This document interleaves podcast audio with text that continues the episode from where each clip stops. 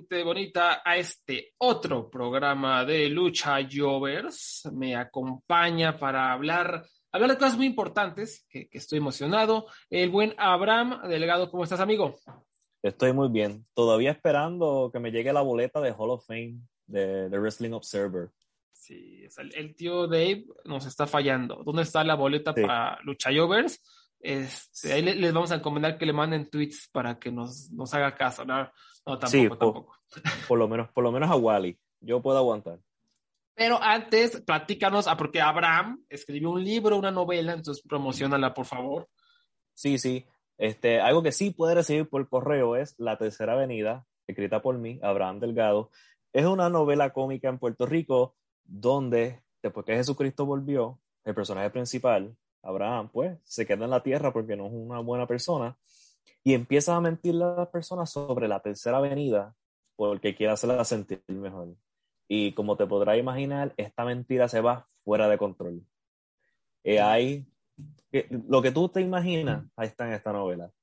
Hay chistes, hay malas palabras, hay crítica social, hay chistes sexuales, hay cosas de buen gusto y de mal gusto. ¿Y sabes qué más? ¿Qué más? Romance. romance. El romántico, te dices. Sí, sí. El personaje principal se enamora de una mexicana. ¿Qué, se me hace que vamos a terminar cancelando al tío Abraham después de leer su novela, eh? no, no, no, no creo que sea cancelable. El personaje es bastante, es bastante cancelable, pero él, él aprende sus lecciones al final. Muy bien, muy bien. Así sí, no, no, no, no es tan malo como suena. Y lo podemos encontrar en Amazon, ¿no? Correcto, en Amazon sí, está disponible en Amazon, en todos los Amazon, porque también encontré en Amazon Japón. Muy bien, muy bien. En sí. Kindle y en, físico también, ¿no? Las dos versiones, sí. Kindle y físico, ¿sabe? Cualquiera la pueden leer y me avisan. Este, y la pueden recibir por correo, al contrario de la boleta del Wrestling Observer Hall of Fame. que es precisamente lo que vamos a hablar. Algo que creo que yo nunca he hablado en el podcast es del Salón de la Fama del Wrestling Observer es una cosa que me parece, o sea, no me encanta el concepto, eh, se, pero se me hace que es una buena herramienta para como repasar la historia de la lucha, ¿no?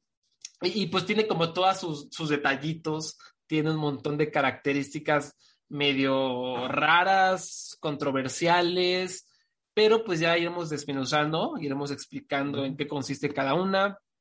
Y vamos a platicar sobre los luchadores que podrían entrar al Salón de la Fama y algunos que parecen que deberían entrar, pero no van a entrar o no deberían entrar. Y también me, me quiero detener sobre todo en la sección de México, ¿no? Que pues obviamente es como más o menos de la que más nos incumbe, ¿no? Como latinoamericanos, este, y ahí hay como también un repaso histórico que vamos a hacer, ¿no? Entonces va a ser un episodio lleno de historia, ¿no? Vamos a repasar la UWA, los brazos, vamos a analizar si el carístico debería estar en el Salón de la Fama, si la Parca AAA debería estar en el Salón de la Fama, vamos a analizar si Edge debería estar en el Salón de la Fama, va a estar bastante buena, buena la conversación, pero antes, eh, vamos a platicar sobre algunas noticias importantes de la semana, ¿no? Para que no, este, para no olvidarlas, no dejarlas atrás, porque creo que, que vale la pena explorar, empezando por los despidos de WWE otra vez. No nos queremos detener mucho, o sea, ya es como obvio qué es lo que está pasando en esta empresa, es un desastre, sabemos que no funcionan las cosas, sabemos cómo es el trato a, a, al talento, a los luchadores,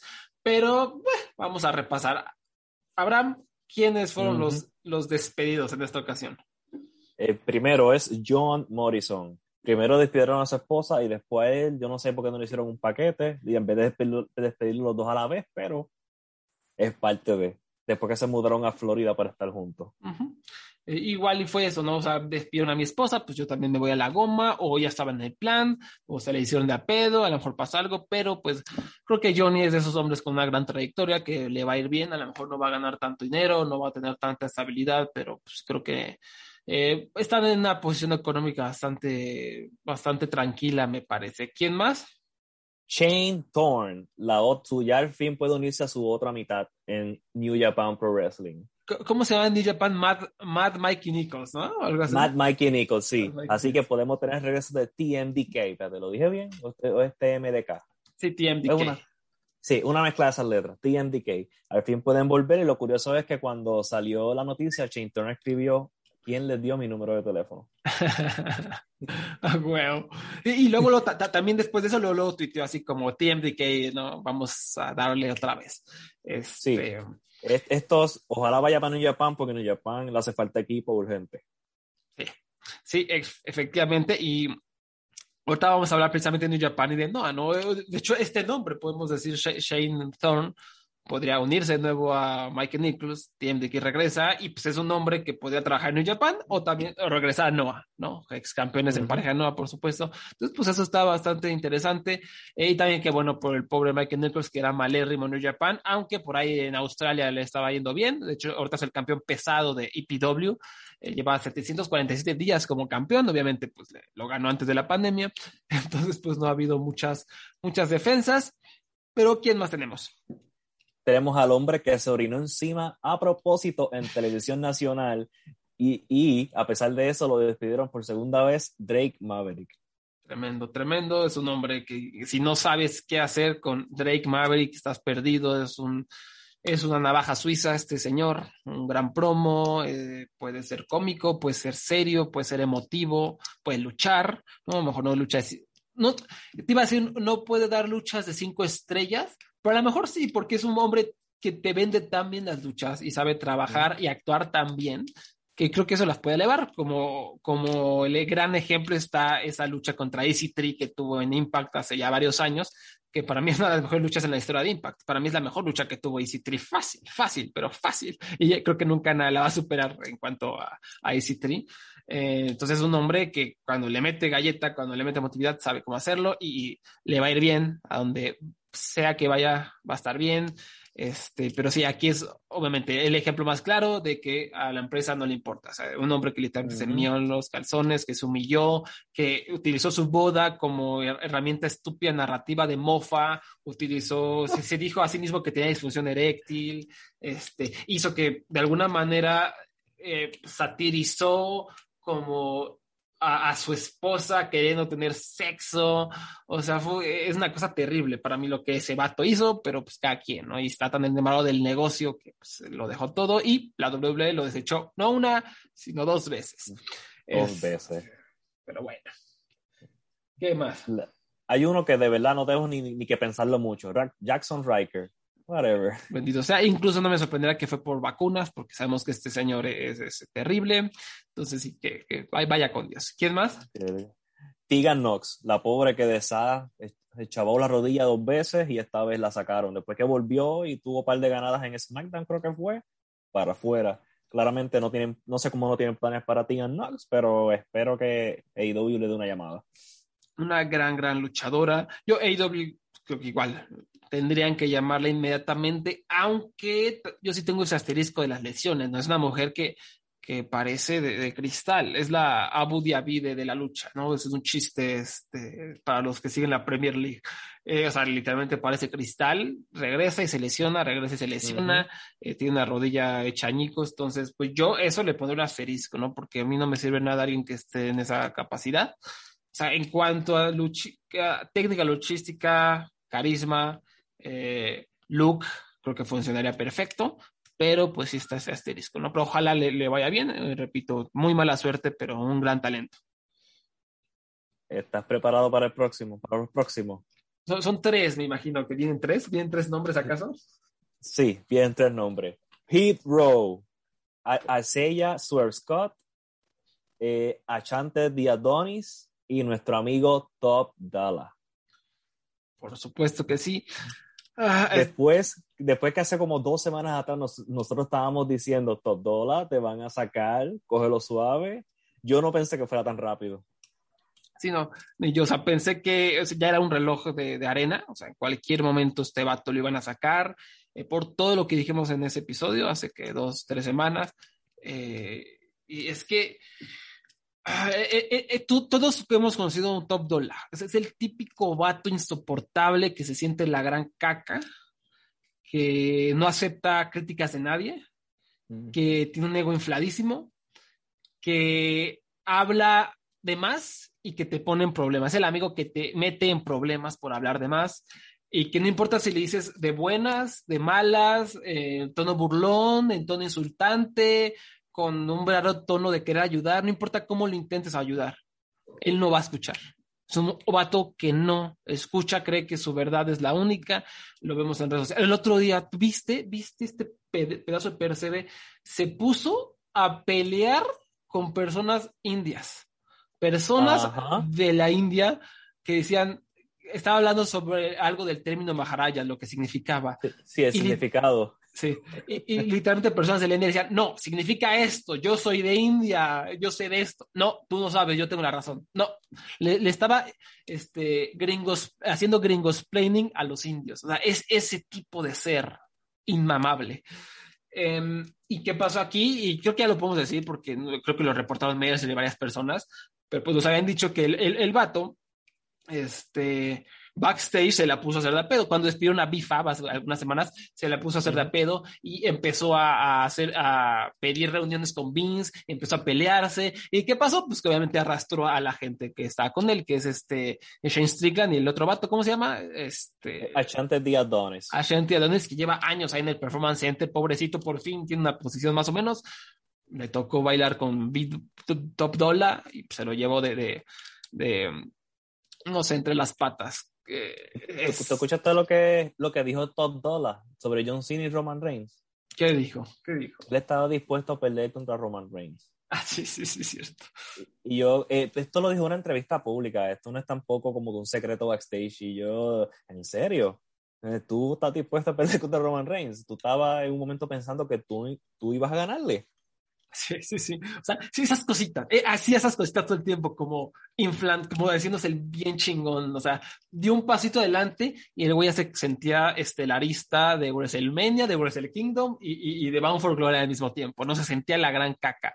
Y pues no, o sea, no hizo absolutamente nada en su carrera realmente. O sea, lo, lo que hablamos la vez pasada del el, nosotros sí sabemos hacer promo, que, que no solo fue la arrogancia hacer eso, sino que lo dijo en un momento en el que algunos de sus compañeros se habían quedado atrás y algunos habían quedado despedidos, ¿no? Como diciendo, los despidieron por malos porque no saben hacer promos como yo, ¿no? Eh, entonces, sí, to- todo eso y, y, eh, es un ser horrible. eh, que quién sabe, a lo mejor tiene talento, a lo mejor le va muy bien después, si se aplica, si se cae el hocico, pero ahorita con sus rasgos de personalidad, si no va a terapia el muchacho, yo, yo no creo que nadie lo aguante en, en, en ningún locker room. Ahora, él tiene la gran Ah. fortuna de que existe eh, las independientes, es, es literalmente un, este, una alberca de popó. O sea, pues, GCW eh, sí está de moda, es una de las mejores empresas del 2021 por lo, la popularidad, pero pues, o sea, ¿quién no, quién no entra a esas empresas? Todos, o sea, literalmente tienen a, a memes, a gente que no sabe luchar, a luchadores que parecen niños de 5 años, a, a un neonazi, literalmente tienen a un neonazi entre sus filas, Ujú. eh, tienen a exconvictos, tienen a grandes luchadores, a pésimos luchadores, tienen de todo, entonces fácilmente lo podrán boquear, ¿no? Pero ahora lo hará, se aplicará, alguien lo podrá aguantar, o sea, yo, yo, yo no veo a ese, a ese hombre conviviendo con, no sé qué te gusta, un Nick Gage, que lo aguante cinco minutos, ni madres, ¿no? Entonces, pues, eh, aquí lo feo realmente es cómo se llevó entre las patas a, a Shane Strickland y Sí, al otro pobre. vato. Sí, pues Shane Strickland no va a tener problema consiguiendo trabajo. Pero que, desgracia. Sí. Aquí viene un pop quiz. ¿Cuántas luchas ha tenido Top Dollar en su carrera? Adivina. ¿Tres? Ah, pues muy pocas, ¿no? No, un poco más. 15. No, menos. Ha tenido nueve. ¿Nueve? Nueve? nueve. Per. ¿eh? 2009, dos en el 2019 y el resto en el 2021. Y se sentía en la gran caca. Él, que bueno que estaba dispuesto a perder contra Roman Reigns. Increíble. No, este hombre tiene un trastorno, tiene ahí algo que se tiene que tratar, o sea, se tiene que tratar porque eso es una conducta como sociopática, ¿no? O sea, como... Ah, o sea, la manera en cómo literal le echó, le echó a perder la carrera a sus compañeros, habla de hay algún trastorno de sociópata, no sé qué tiene este hombre, pero terrible, terrible. Yo no lo quiero ver nunca en mi vida, es patético y me, y, me caga, ¿no? En cuanto lo despiden, tuitea muy digno, como sí, sí, vamos a hacer nuestra propia historia, no sé qué, cállese la boca, ¿no? Pero habiendo dicho todo eso, pues también es, es un reflejo de, o sea, antes siempre eh, en entrevistas, testimonios, habla de que a Vince le gustaba que lo retaras, que a Vince le gustaba que, que hables con él. Y esos reportes indicaban que Top Dollar quería hablar con él, pedía meeting, pedía reuniones con Vince y lo corrieron por eso. Entonces, ¿qué quieres, Vince? Digo, me imagino que en este caso Top Dollar de seguro eh, las pidió sin ningún tacto, las pidió a gritos, la pidió con insultos, la pidió como niño chiquito, estoy seguro. También se quejó en redes sociales, pero, o sea, siguiendo este hilo, entonces, ¿qué quiere Vince? ¿No? O sea, no hablas con él, eres un perdedor sin personalidad. ¿Quieres hablar con él? Te despido. ¿Qué quiere? O sea, es un, ya lo dije, no sabe que es un viejete loco, horrible, que no sabe qué quiere. Y Normal, el hombre no ha cogido vacaciones desde, los, desde 1982, ¿qué te esperas? sí, ya, ya, ya está, ya está afectando un poquito eso. Eh, eso, como que tú debes coger un break en tu vida de, de retirarte eventualmente. Sí, sí, eso está, está un poquito mal. Pero bueno, pues esos son los despidos, un poco más de lo mismo. Creo que hay más alivio por algunos de los luchadores que van a estar bien, que son libres, que tienen la esperanza por empezar de nuevo, pero pues también feo que pues, los que pierden su trabajo. Sí. Este, eh, la siguiente noticia antes de pasar al, al, Salón de la Fama es, pues ya saben que New Japan va a hacer un gran show con Noah, va a ser New Japan contra Noah el 8 de enero, va a ser como el, la tercera noche de Wrestle Kingdom. Eh, va a ser en un evento de pay-per-view, lo vamos a poder ver en todo el mundo, por lo menos eso han anunciado. Y todavía no se han dado detalles de quién va a luchar contra quién, si van a hacer luchas en parejas, si van a ser mano a mano, pero eh, sin duda alguna esto es una, creo que es eh, muy refrescante, muy, muy refrescante, o sea, muy, muy buena onda, ¿no? ¿Ah? ¿no? Este, ayudándole a refrescar un poco la, el gallinero a New Japan, que ya se sentía más estancado que, que, que agua del zoológico de Chapultepec. Pero eh, por ahí el, el, tío Joe Lanza reportó algunos, algunas luchas anunciadas o algunas luchas que se están planeando, ¿no? Este, tú, tú, yo, yo, tú yo nunca vi ese informe, ¿tú lo viste? Sí, o sea, todavía no está confirmado, pero al parecer las que se tienen eh, planeadas o las que se quieren o las que se, se pidieron, porque me parece ese el reporte, ¿no? Que ciertos luchadores pidieron luchar contra cierta gente, ¿no? Eh, Kiyomiya quiere a Okada, eh, Shingo quiere a Nakajima, eh, ¿quién más? ¿Quién más? Tanahashi quiere a Muto, si no me recuerdo. Y no, que no, que no, no, no recuerdo. Pero de hecho, eso que acabo de decir va de acuerdo al cartel. O sea, si ven el cartel de New Japan contra Noah, es literalmente Okada eh, frente a Kiyomiya, Tanahashi frente a Muto y Shingo frente a, a Nakajima. Entonces, serían dos grandes luchas y pues Tanahashi eh, siempre es bueno verlo. este... yo, yo, yo estoy manifestando Nakajima contra Shingo. Sí, sí, esa es la que Eso, esa es, Sí, yo creo que esa es, o por lo menos chingo contra que no. Una, cualquiera de esas dos versiones yo quiero verla. Algo que fue maravilloso, eh, que fue, fue lo mejor de toda la conferencia y las entrevistas, que por cierto se echaron tierra muy bien, o sea, sí. Okada diciendo yo no sé quién es su campeón, yo no sé qué, qué pasa ahí, están bien pedorros, este, eh, lo, lo, mejor es el, el, comentario de Nakajima, quién es el campeón, como comentando sobre que la situación del campeonato que hay en New Japan, que nadie sabe quién diablos es el campeón. Sí, sí, sí. Muy buenas entrevistas. Pero lo, lo mejor fue que este. Ah, Sugiura en Twitter la, mandó ahí un mensajito muy cagado de que le encantaría enfrentar a todo, menos a Goto. Pobre Goto. Ay, Dios mío. Y, y, la verdad, o sea, ojalá Goto tenga, o sea, ya fuera de broma, ojalá Goto tenga una lucha mano a mano, porque si hay alguien necesita un cambio de escenario es Hiroki Goto, ¿no? Y creo que verlo contra alguien de Noah sería algo muy, muy interesante. Eh, pero bueno, entonces eh, esto va a ser el, el, 8 de enero, va a ser en un pay-per-view, sí. que, que, al parecer no va a ser por Fight, va a ser por Abema. Eh, Abema, sí. Va a costar como 30 dólares cuando la, de acuerdo a la conversión, pero va a estar disponible en, a la otra semana en New Japan World. Muy bien. Así que si ves Wrestle Kingdom el 4 y el 5 de enero y, quieres esperar una semana, pues puedes ver este evento.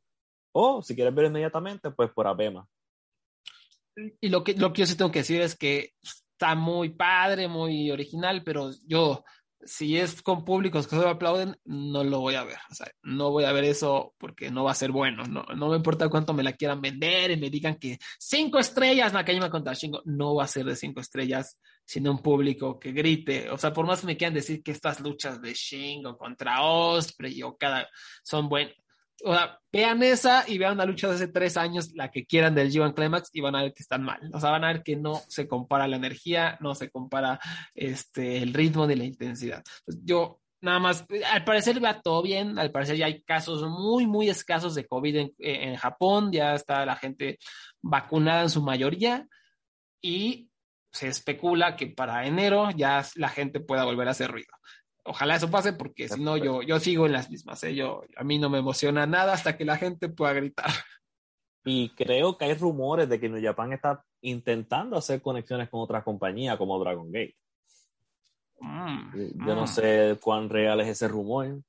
No sé si es un, invento que yo leí, pero sería interesante ver qué harían, qué tipo de combinación harían ahí. hay, muchas combinaciones, ¿no? O sea, Dragon Gate ahorita está trabajando con Noah, eh, que sabemos Noah forma parte de DT, de con Tokyo Yoshi Pro, y pues, ¿por qué no? A lo mejor New Japan, al ver como esta relación con AEW tan fructífera, e incluso eh, un poquito más, eh, no, no puedo decir que mejor que la de Ring of Honor, porque la de Ring of Honor les ayudó muchísimo, pero a lo mejor que al ver que esto funciona, dijeron, ah, pues para refrescar un poco las cosas, para ayudarla a dar una como una patada de, de restart, de reinicio al 2022, pues eh, dar, darnos un apretón de manos con otras empresas puede, puede ayudarnos a, mejorar o a, refrescar las cosas. Entonces, pues está, interesante, nada más que ojalá la, gente pueda gritar.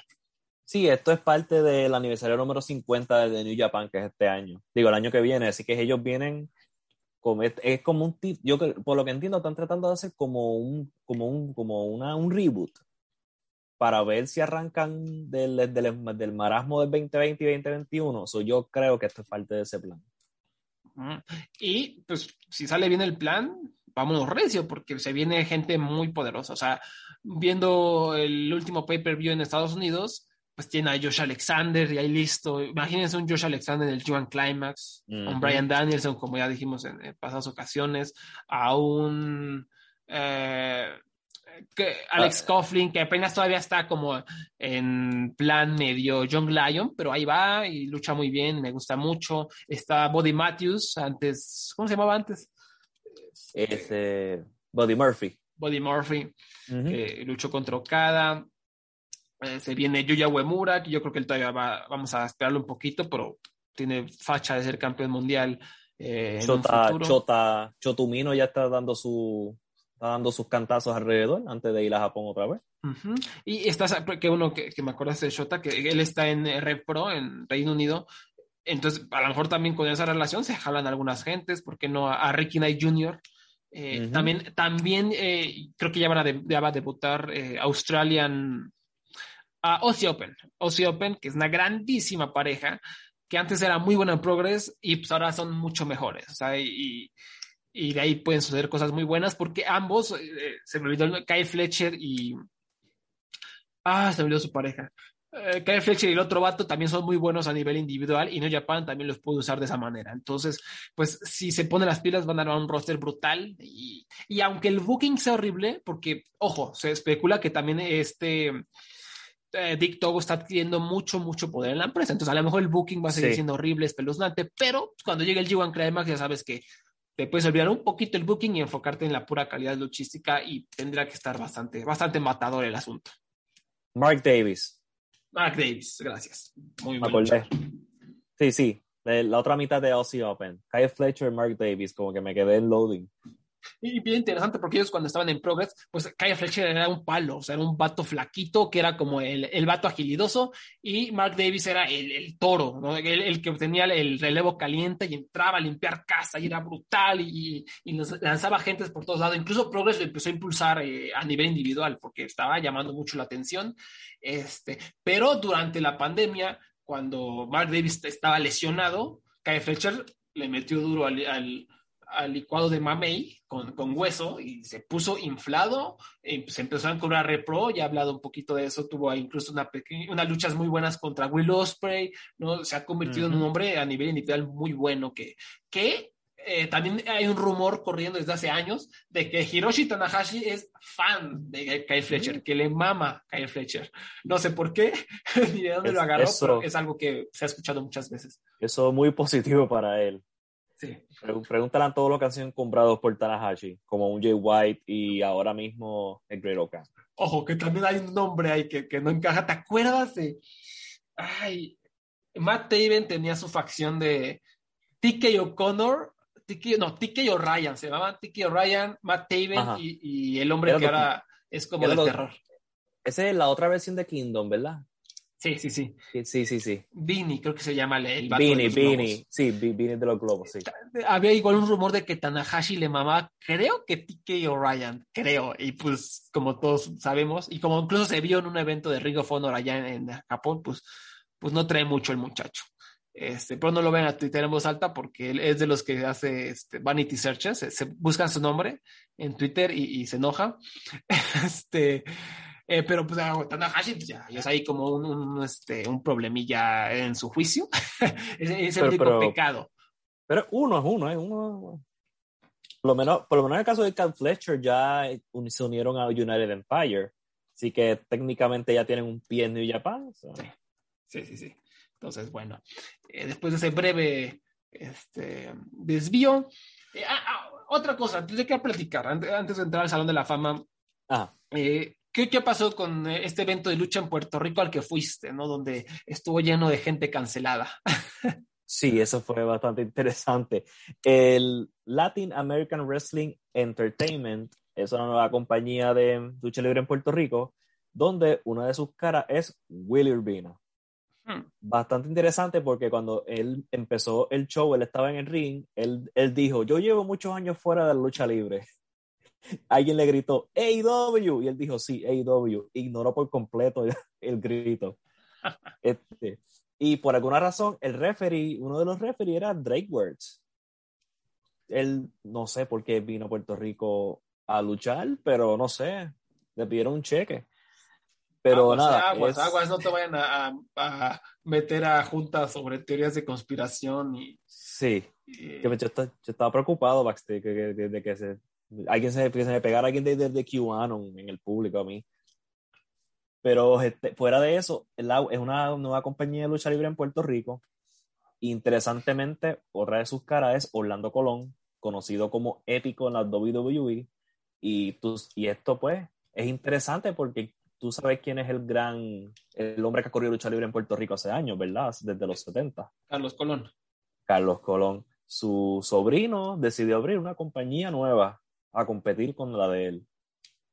Y estamos viendo, sí, exacto. Yo creo que este, el show como tal, eh, lo bueno del show es que está enfocado en mucho talento joven.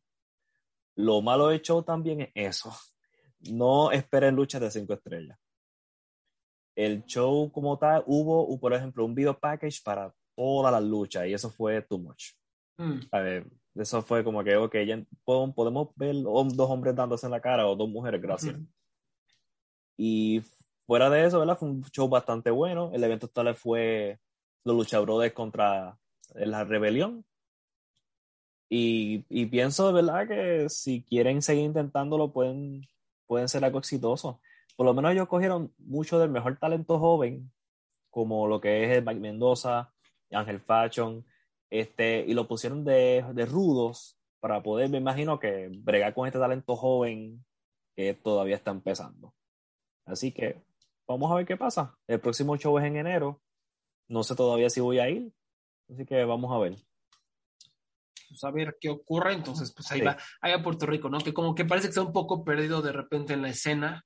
¿no? Sí. Durante estos últimos años. A lo mejor esta es una buena opción para que vaya creciendo, pero pues con eso también van a venir eh, pues estas olas de negatividad, ¿no? Lo, lo, que también está pasando en México con, con Travis Banks. Sí. Eh, bueno, y, eh, y, en Puerto Rico, Maris Girl ha estado en otras empresas. Ujú. Estuve en una empresa de CWA, que si tú miras las fotos del público había como 30 personas, pero está aquí. Eh, ya se está tratando como que de encumbrar en Puerto Rico también.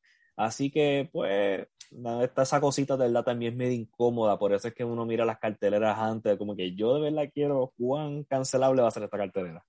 sí. Y Bueno, lo- mismo, la- una de la mitad de la rebelión en Mecha Wolf, pues, vamos.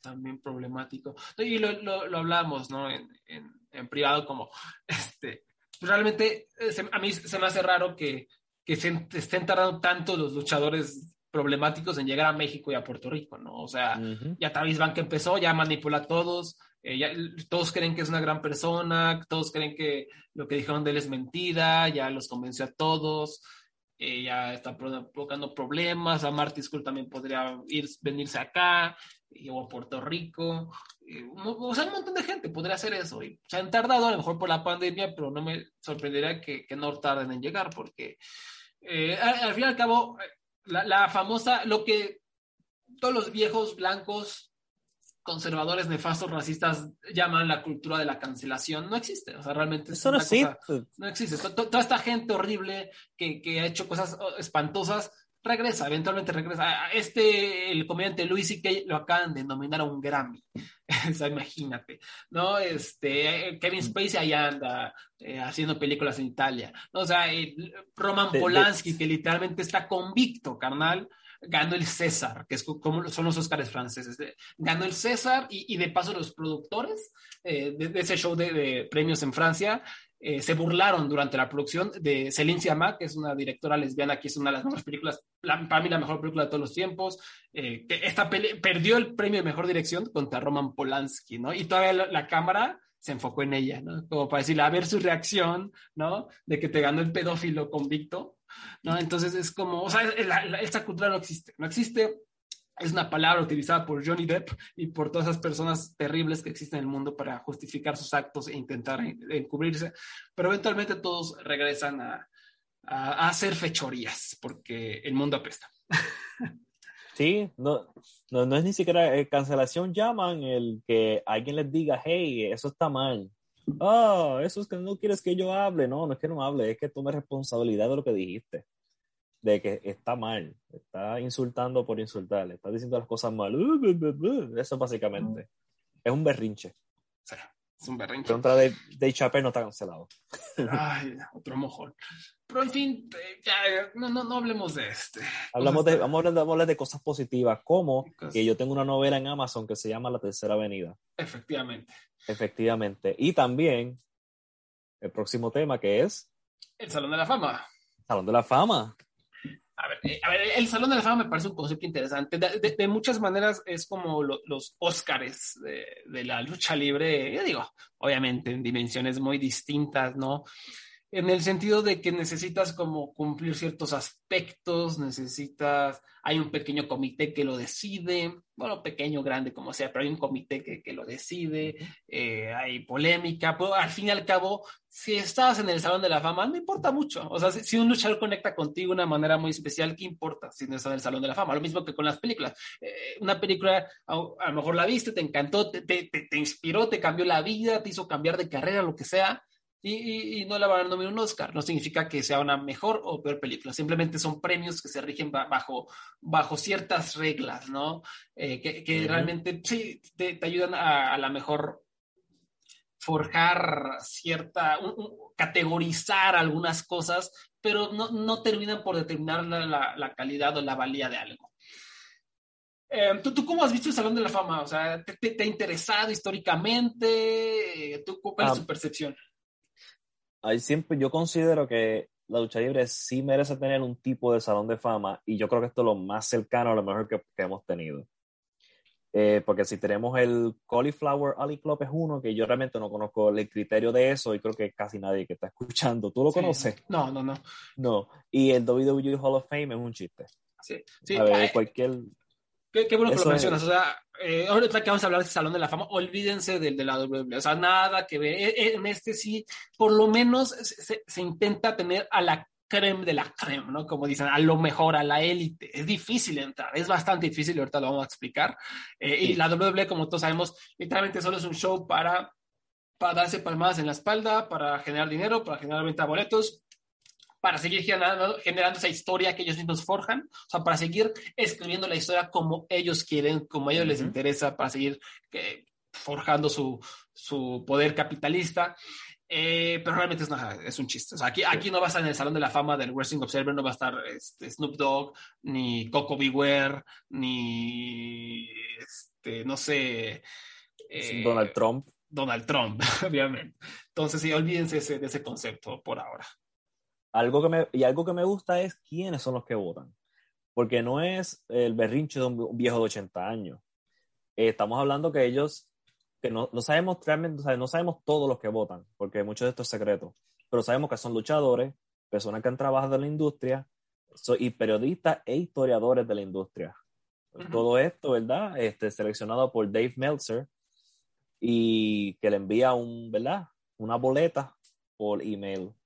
Eh, lo único que yo te diría que, que, que, que fue que lo peor que tiene este Hall of Fame, que yo creo que vamos a tocar el tema ese primero antes de ir a lo positivo, es que Dave necesita a alguien que lo ayude a correr esto.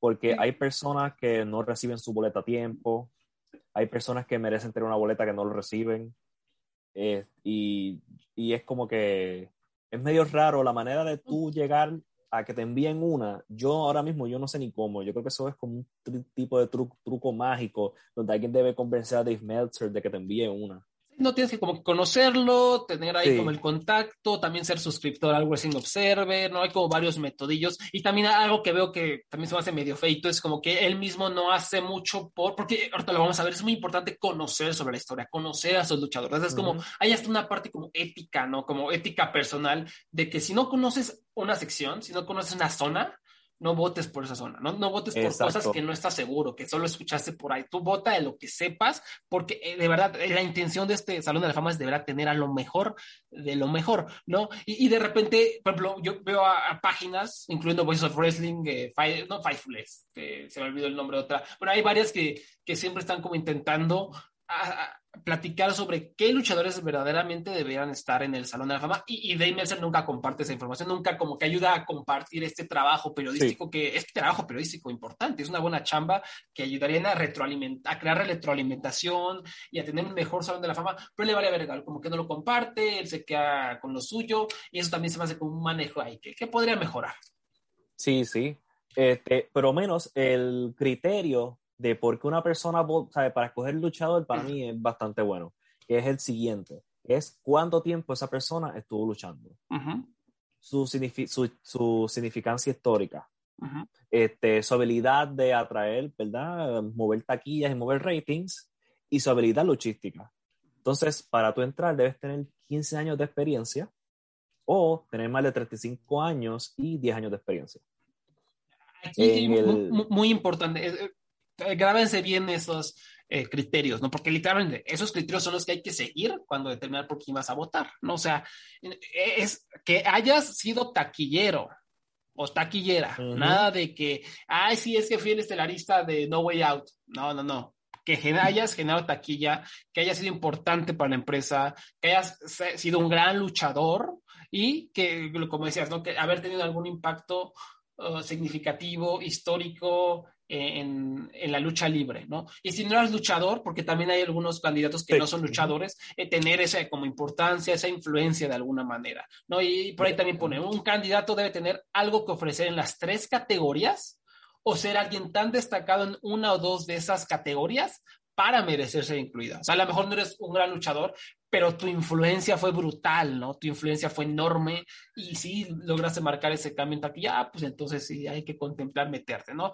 Pero pues si eh, fuiste por ahí un estelarista eventualmente, no hay muestras de que haya sido taquillero, no, no, no, no has influido eh, significativamente en nada, pues entonces, pues no. O sea, y ahorita vamos a dar un, un ejemplo muy importante eh, de una vez, para ilustrar ese punto, ¿qué te parece? Eh, Edge, ¿no? Edge, que es uno de los nombres que de hecho está en, la papeleta, tú puedes votar porque Edge entra al Salón de la Fama. Y, a lo mejor eh, la gente de mi generación, la generación de Wally, a lo mejor un poquito más abajo, piensan en Edge y dicen, sí, Salón de la Fama, es este gran luchador que influyó en mí, que me hizo fan, porque por lo menos yo cuando me fui haciendo fan, cuando fui adquiriendo el gusto por la lucha, Edge estaba como en el tope de la popularidad y era el gran rudo y la mamada, ¿no? Y a lo mejor la nostalgia te, te, hace pensar eso, pero ya fríamente te pones a ver, a ver, Edge. Luchas, yo creo que sí, yo creo que sí tuvo varias luchas muy buenas, que lo hizo en un gran luchador, lo hicieron destacarse, ¿no? Obviamente las luchas en parejas con, con Rey Mysterio, Kurt Angle y Chris Benoit, la lucha en pareja con Christian, eh, las famosísimas con los Hardys y los Dudley Boys, sus luchas contra John Cena en mesas sillas escaleras, su lucha contra Mick Foley en WrestleMania 22, eh, ¿Qué más? Su lucha contra el Undertaker en WrestleMania 24, su lucha contra el Undertaker en un Hell in a Cell en SummerSlam, y te, vienen muchas a la mente. Entonces, creo que ahí cumple la chamba. Influencia, bueno, antes de eso, poder taquillero, ahí empezaron los problemas. Ahí empezaron los problemas inmensos. ¿Hay, muestras? ¿Hay muestras de que Edge sea taquillero? No. Y, por ejemplo, año pasado, digo, este año, el año pasado, este año Edge ganó el Royal Rumble él salió en Raw, en NXT y en SmackDown y tuvieron los, peores ratings, de, la, de, los peores ratings ese mes. Eh, el, el, evento estelar de WrestleMania tuvieron que añadir a, a, Brian, Daniel, iba a decir Brian Danielson, a Daniel Bryan porque no estaba trayendo, sabe, lo que necesitaban. Todo el mundo estaba virándose a Edge. Eh, y está tratando demasiado de ser este tipo que tiene luchas este, épicas en estos días y está fallando y lo que está haciendo es quitándose puntos de poder ser realmente parte del Hall of Fame. Exacto, o sea, si, lo tomamos de antes, o sea, de antes de su regreso, creo que tiene un, caso más fuerte para entrar al Salón de la Fama que ahora. Ahorita ya lo ves y dices, no, carnal, vete, lárgate.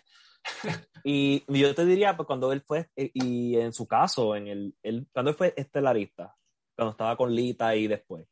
¿Tú pensarías que eso realmente fue una corrida histórica? ¿Tú recuerdas, por ejemplo, las diferentes corridas de, de correa de Edge? Sí es bien complicado, porque sea, la primera cuando ganó ese campeonato sí fue como super hit, ¿no? Eh, cuando canjeó el, dinero en el banco, que era algo inédito, algo en lo que se habló, eh, y, ahí sí hay una muestra de, que fue como, digamos, poder taquillero, que movió algún número. En, la famosa celebración de sexo en vivo, se supone que el rating se disparó, ¿no? Ahí es como la, eh, el gran caso para meter a Edge al Salón de la Fama. Pero después los ratings bajaron, los ratings siguieron, no hubo gran cambio, él vente a taquilla estable, o sea, él siendo campeón en SmackDown, en Raw, lo que decías, no me acuerdo exactamente cuántos reinados tuvo, eh, ni cómo, me acuerdo por ahí una vez que derrotó, creo que a Vladimir Kozlov y a Triple H en un Survivor Series eh, para ganar el campeonato, eh, cuando perdió en, en, Canadá, en Toronto, contra John Cena en esa lucha de mesas y escaleras, aunque pues no era campeón. Eh, pero pues no sé. Y ahora si nos vamos al pasado, de cuando era pareja con Christian, eh, eh, también es difícil de juzgar, porque a lo mejor sí, sí era importante ese acto, ¿no? Importante las luchas de mesas, sillas y escaleras, pero había tantas estrellas y todos estaban tan encumbrados que a lo mejor es difícil eh, señalar únicamente a Edge, ¿no? Porque pues estaba el Undertaker y estaba Stone Cold y estaba La Roca y estaba Triple H, ¿no? A lo mejor no podemos medir con exactitud a quién le, le, podemos este, atribuir esos cambios positivos de, taquilla. Eh, sí, eso está. Yo te diría que hay un caso más fuerte para Edge y Christian que para Edge solo. Sí. Es y yo te diría que hay un mejor caso para Christian que Edge. O sea, Christian no está en la papeleta, pero Christian, para mí es mejor luchador, siempre fue mejor luchador. Mm. Y él, yo, yo sí creo que tuvo ese, esa influencia, esa influencia muy positiva, porque recordemos, eh, en ese, eh, cuando Christian se fue a la WWE, Impact o TNA en ese entonces, apenas empezaba como a surgir, ¿no? Apenas estaba como haciéndose de un nombre, se sentía como un producto fresco y la llegada de Christian realmente fue lo que hizo que mucha gente volteara a ver Atenea. Fue como, ah, ok, ok, aquí está pasando algo interesante, ¿no? Y Christian tuvo mucho éxito, fue campeón, ayudó a mover números, ayudó a mover taquilla, chiquita la taquilla, pero e, e, esa esa, eh, como ese surgimiento de TNA fue muy importante porque pues la WWE no tenía rival, no tenía rival para nada y esa llegada de Christian los ayudó a acercarse un poquito, los ayudó a realmente convertirse en una empresa seria, ¿no? Una empresa que está haciendo las cosas bien y que vienen con fuerza. ¿no? Ya después lo echaron todo a perder, como todos sabemos, pero antes de eso, eh, Christian pues tuvo esa influencia. Entonces, para mí tiene incluso un caso más fuerte que el Edge. Que ojo, Edge también, o sea, yo sí lo contemplaría el meter al Salón de la Fama, por lo que dije, sí ha llegado a mover números, creo que fue un gran luchador. Y, también de mi lado nostálgico, para mí, yo, siento que tuvo, y lo mismo pasa con los Hardys, que están en la papeleta. A lo mejor su influencia no está notable, pero yo sí creo que en mi generación, Edge y los Hardys fueron sumamente importantes para obtener a legiones de fanáticos. O sea, muchos de estos fans hardcore de WWE que juran que es lo mejor, creen a AEW, estoy seguro de que están aquí gracias a Edge y gracias a los Hardys. y cuando he visto a gente así ajena, o sea, cuando estoy en mi timeline de, de, no sé, de, de, cine, de repente algún crítico de cine aleatorio empieza a tuitear, sí, sí, voy a ir a WrestleMania porque va a ir Edge, ¿no? Porque van, van hasta los Hardys, ¿no? O sea, siempre son Edge y los Hardys, Edge y los Hardys. Es de estos nombres históricos que la gente como relaciona mucho para... Eh, que los influyó para volverse fanáticos de la lucha. Entonces, yo sí le veo un poquito de influencia a Edge, pero eso es un candidato problemático. Y el chiste también de Salón de la Fama es que, que no haya disputa, que de verdad digas, no, no, no, este vato sí es influyente, sí es un luchador, sí es taquillero, ¿no? Y, Edge pues tiene como algunas dudas. Voy a dar un ejemplo de un, caso que es obvio. Ah, sí, perfecto. Por ejemplo, Ric Flair. Él cumple, para mí, todos los criterios que se está pidiendo de significancia histórica, movió taquilla y habilidad luchística y estuvo cuántas generaciones, de cuántos, no sé cuántas décadas, cuatro décadas luchando, donde fue estelarista en todas ellas en algún momento. Pues eso es un caso ahí súper obvio. Sí, es el caso más obvio. Y de hecho, Ric Flair está en el Salón de la Fama y fue de la primera generación. O sea, en 1996 entró luego, luego, ¿no? Con Dory Funk, con Tatsuya Fujinami, con Jim Cornette, con con Bruce Brody, con el gigante Baba, con André el Gigante, con el, con el perro aguayo, ¿no? Entonces es, de los obvios, ¿no? Y ahora si nos vamos a la papeleta actual, a la papeleta de los, los que puedes votar tú este año, pues también hay un caso muy obvio, el estilo Ric Flair. Y ese es Kazuchika Okada, ¿no? O, ah. Okada, este es el primer año que está, porque, y ahorita vamos a hablar de eso que es controversial, eh, para poder ser elegible al Salón de la Fama tienes que tener 35 años y completado 10 años de luchador, ¿no? Em, creo que también tienes que haber sido luchador por lo menos 15 años, perdón.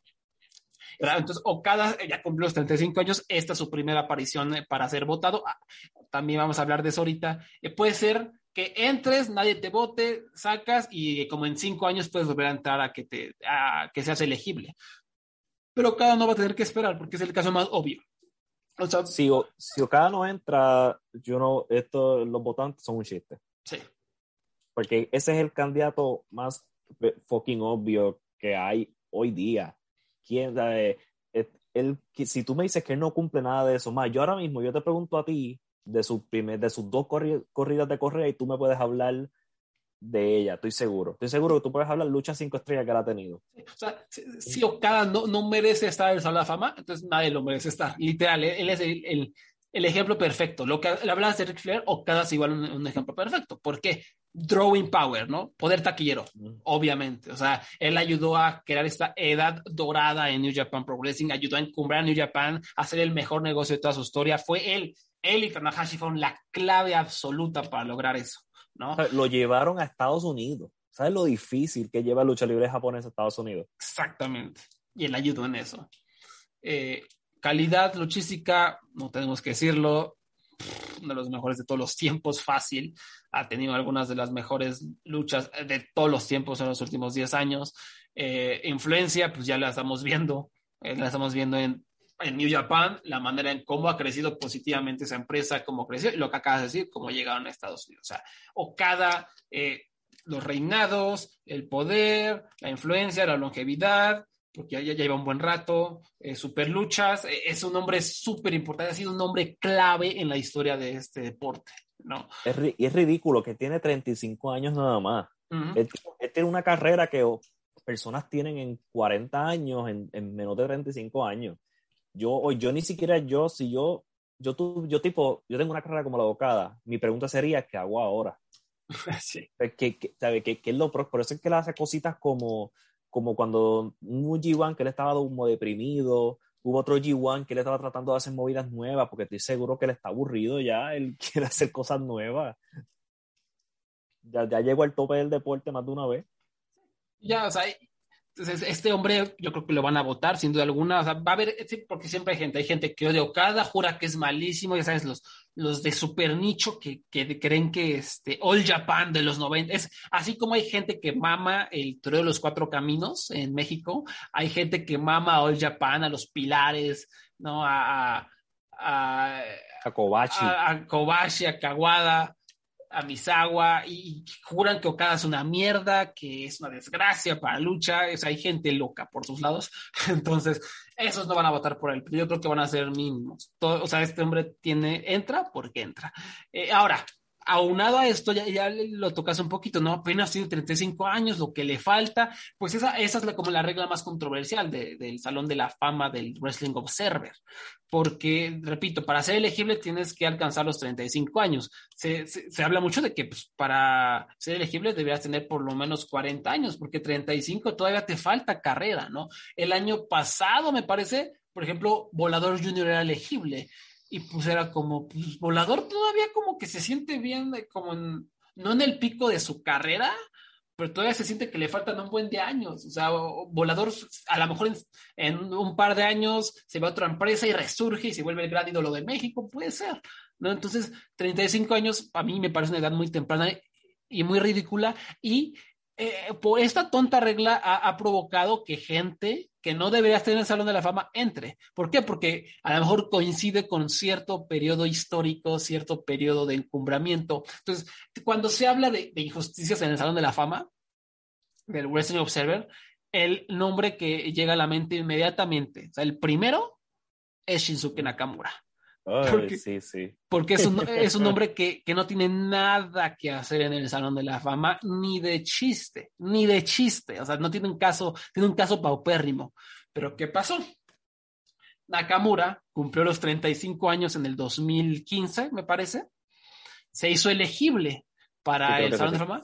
Y justo, justo en esa, esa ventana en la que se hizo elegible, estaba de moda. O sea, el hombre estaba así como en su pico de popularidad, ¿no? Era como el campeón intercontinental del WGP, era este hombre súper increíble, te amamos, Nakamura, eres la perfecta combinación de carisma y la mamada. Eh, pero pues nada más fue por ese, ese periodo de uno o dos años que estuvo en New Japan y después se fue a, a, la, a la WWE en 2000, inmediatamente. O sea, repito, en 2015 lo metieron, cuando estaba como estelarista en New Japan en 2016 se fue a NXT y prácticamente, como sabemos, se retiró, ¿no? Sí. Entonces, simplemente la gente votó por él porque estaba de moda, no porque lo mereciera, porque realmente no tiene ningún caso el, el Nakamura. O sea, a lo mejor sí fue influyente en este, en el inicio de la época dorada en New Japan, sí. Eh, tuvo muy buenas luchas, sí, contra Ibushi, eh, viene a la mente, contra Tanahashi. Pero realmente no tuvo longevidad. O sea, su, su, corrida fuerte fueron dos años, tal vez tres. De ahí en fuera incluso fue, eh, eh, fue deprimente, fue deprimente lo que él hacía en New Japan. Cuando, antes de que desarrollara este personaje que, que lo pusieron como campeón de IWGP, que tuvo estas luchas en Wrestle Kingdom 5, 6, estelarizando, eran pésimas, eran aburridas, a la gente no le gustaba, cayó el negocio, cayó la taquilla, fue un desastre. Entonces, pues al contrario, podemos hablar de que, que Nakamura es un caso negativo del Salón de la Fama. Y hay, este, es que también para mí que esto es una regla vieja, porque antes los luchadores, ya los 35, pues, ya estaban, puede ser, llegando a su pico porque morían jóvenes pero sí. ya hoy día están durando, a los 40 años todavía están en su, en su pique. Uh -huh. Ahora mismo, un ejemplo de la, de la edad de 35 años es Kenny Omega, que él entró el año pasado. Uh -huh. Él entró, ok, que para mí, yo pienso que él sí merece estar en el Salón de la Fama. Yo también, sí. Pero, pero piensa en esto, él entró y todavía no había tenido el, 20, el año que tuvo en el 2021, uh -huh. donde fue el estelarista en no una, no en dos, en tres compañías estelarista en AAA, en Impact y en, y en AEW. y sabes, imagínate, eh, y tú, bueno, tú puedes decirlo de esta manera, que él es tan bueno que entró sin haber hecho eso todavía, o maybe pudiera haber entrado a los 40 años al ver, ¿verdad? ¿Sabes? Porque el resumen de este hombre de por sí ya es, es de, de Hall of Fame. ¿Sí? Sí, a los 40 años ya, se podría ver mucho, o ya, o ya se podrá ver con mucha más claridad la enorme, gigantesca influencia que él tuvo en la industria. La tuvo, la tuvo ya en 2020 en New Japan, lo que ayudó también a, obtener ese periodo de, gracia. Eh, pero ahora, o sea, dentro de cinco años, vamos a ver hacia Kenny Omega y- y va a ser como, wow, o sea, este hombre, Kenny, ayudó a crear una nueva alternativa luchística, porque Kenny sabemos es clave, fue clave en la creación de All Elite Wrestling.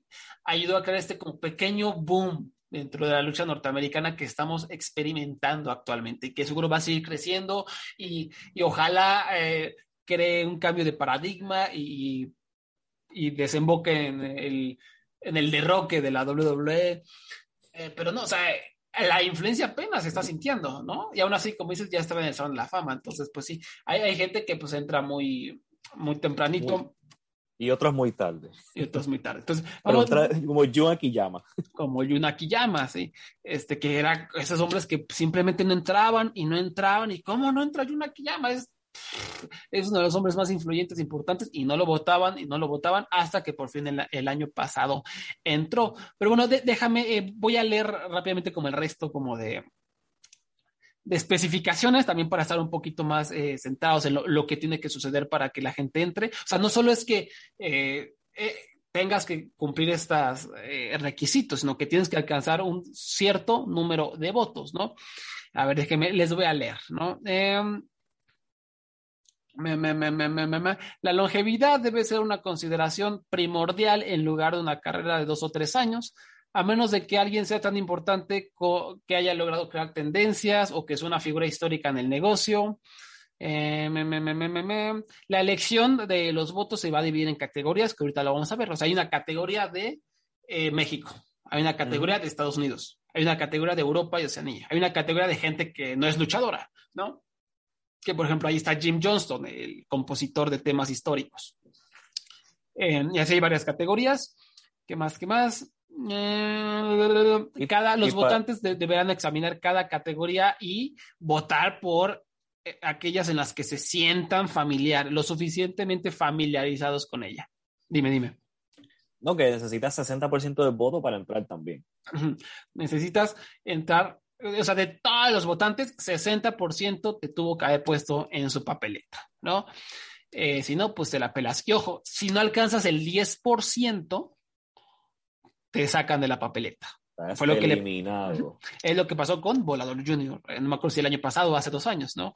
Que pues, lo metieron a, a la papeleta y, y inmediatamente al año siguiente nadie, o sea, el 10% no lo pudo ni alcanzar. O sea, de digamos que mil votantes, ni 100 votó por Volador Junior, entonces pues lo sacamos de la papeleta. Em, pero después hay una chance para que regresen a la, a la papeleta después de un rato. Dice, este, aquí estoy citando lo que escribió el tío Dave.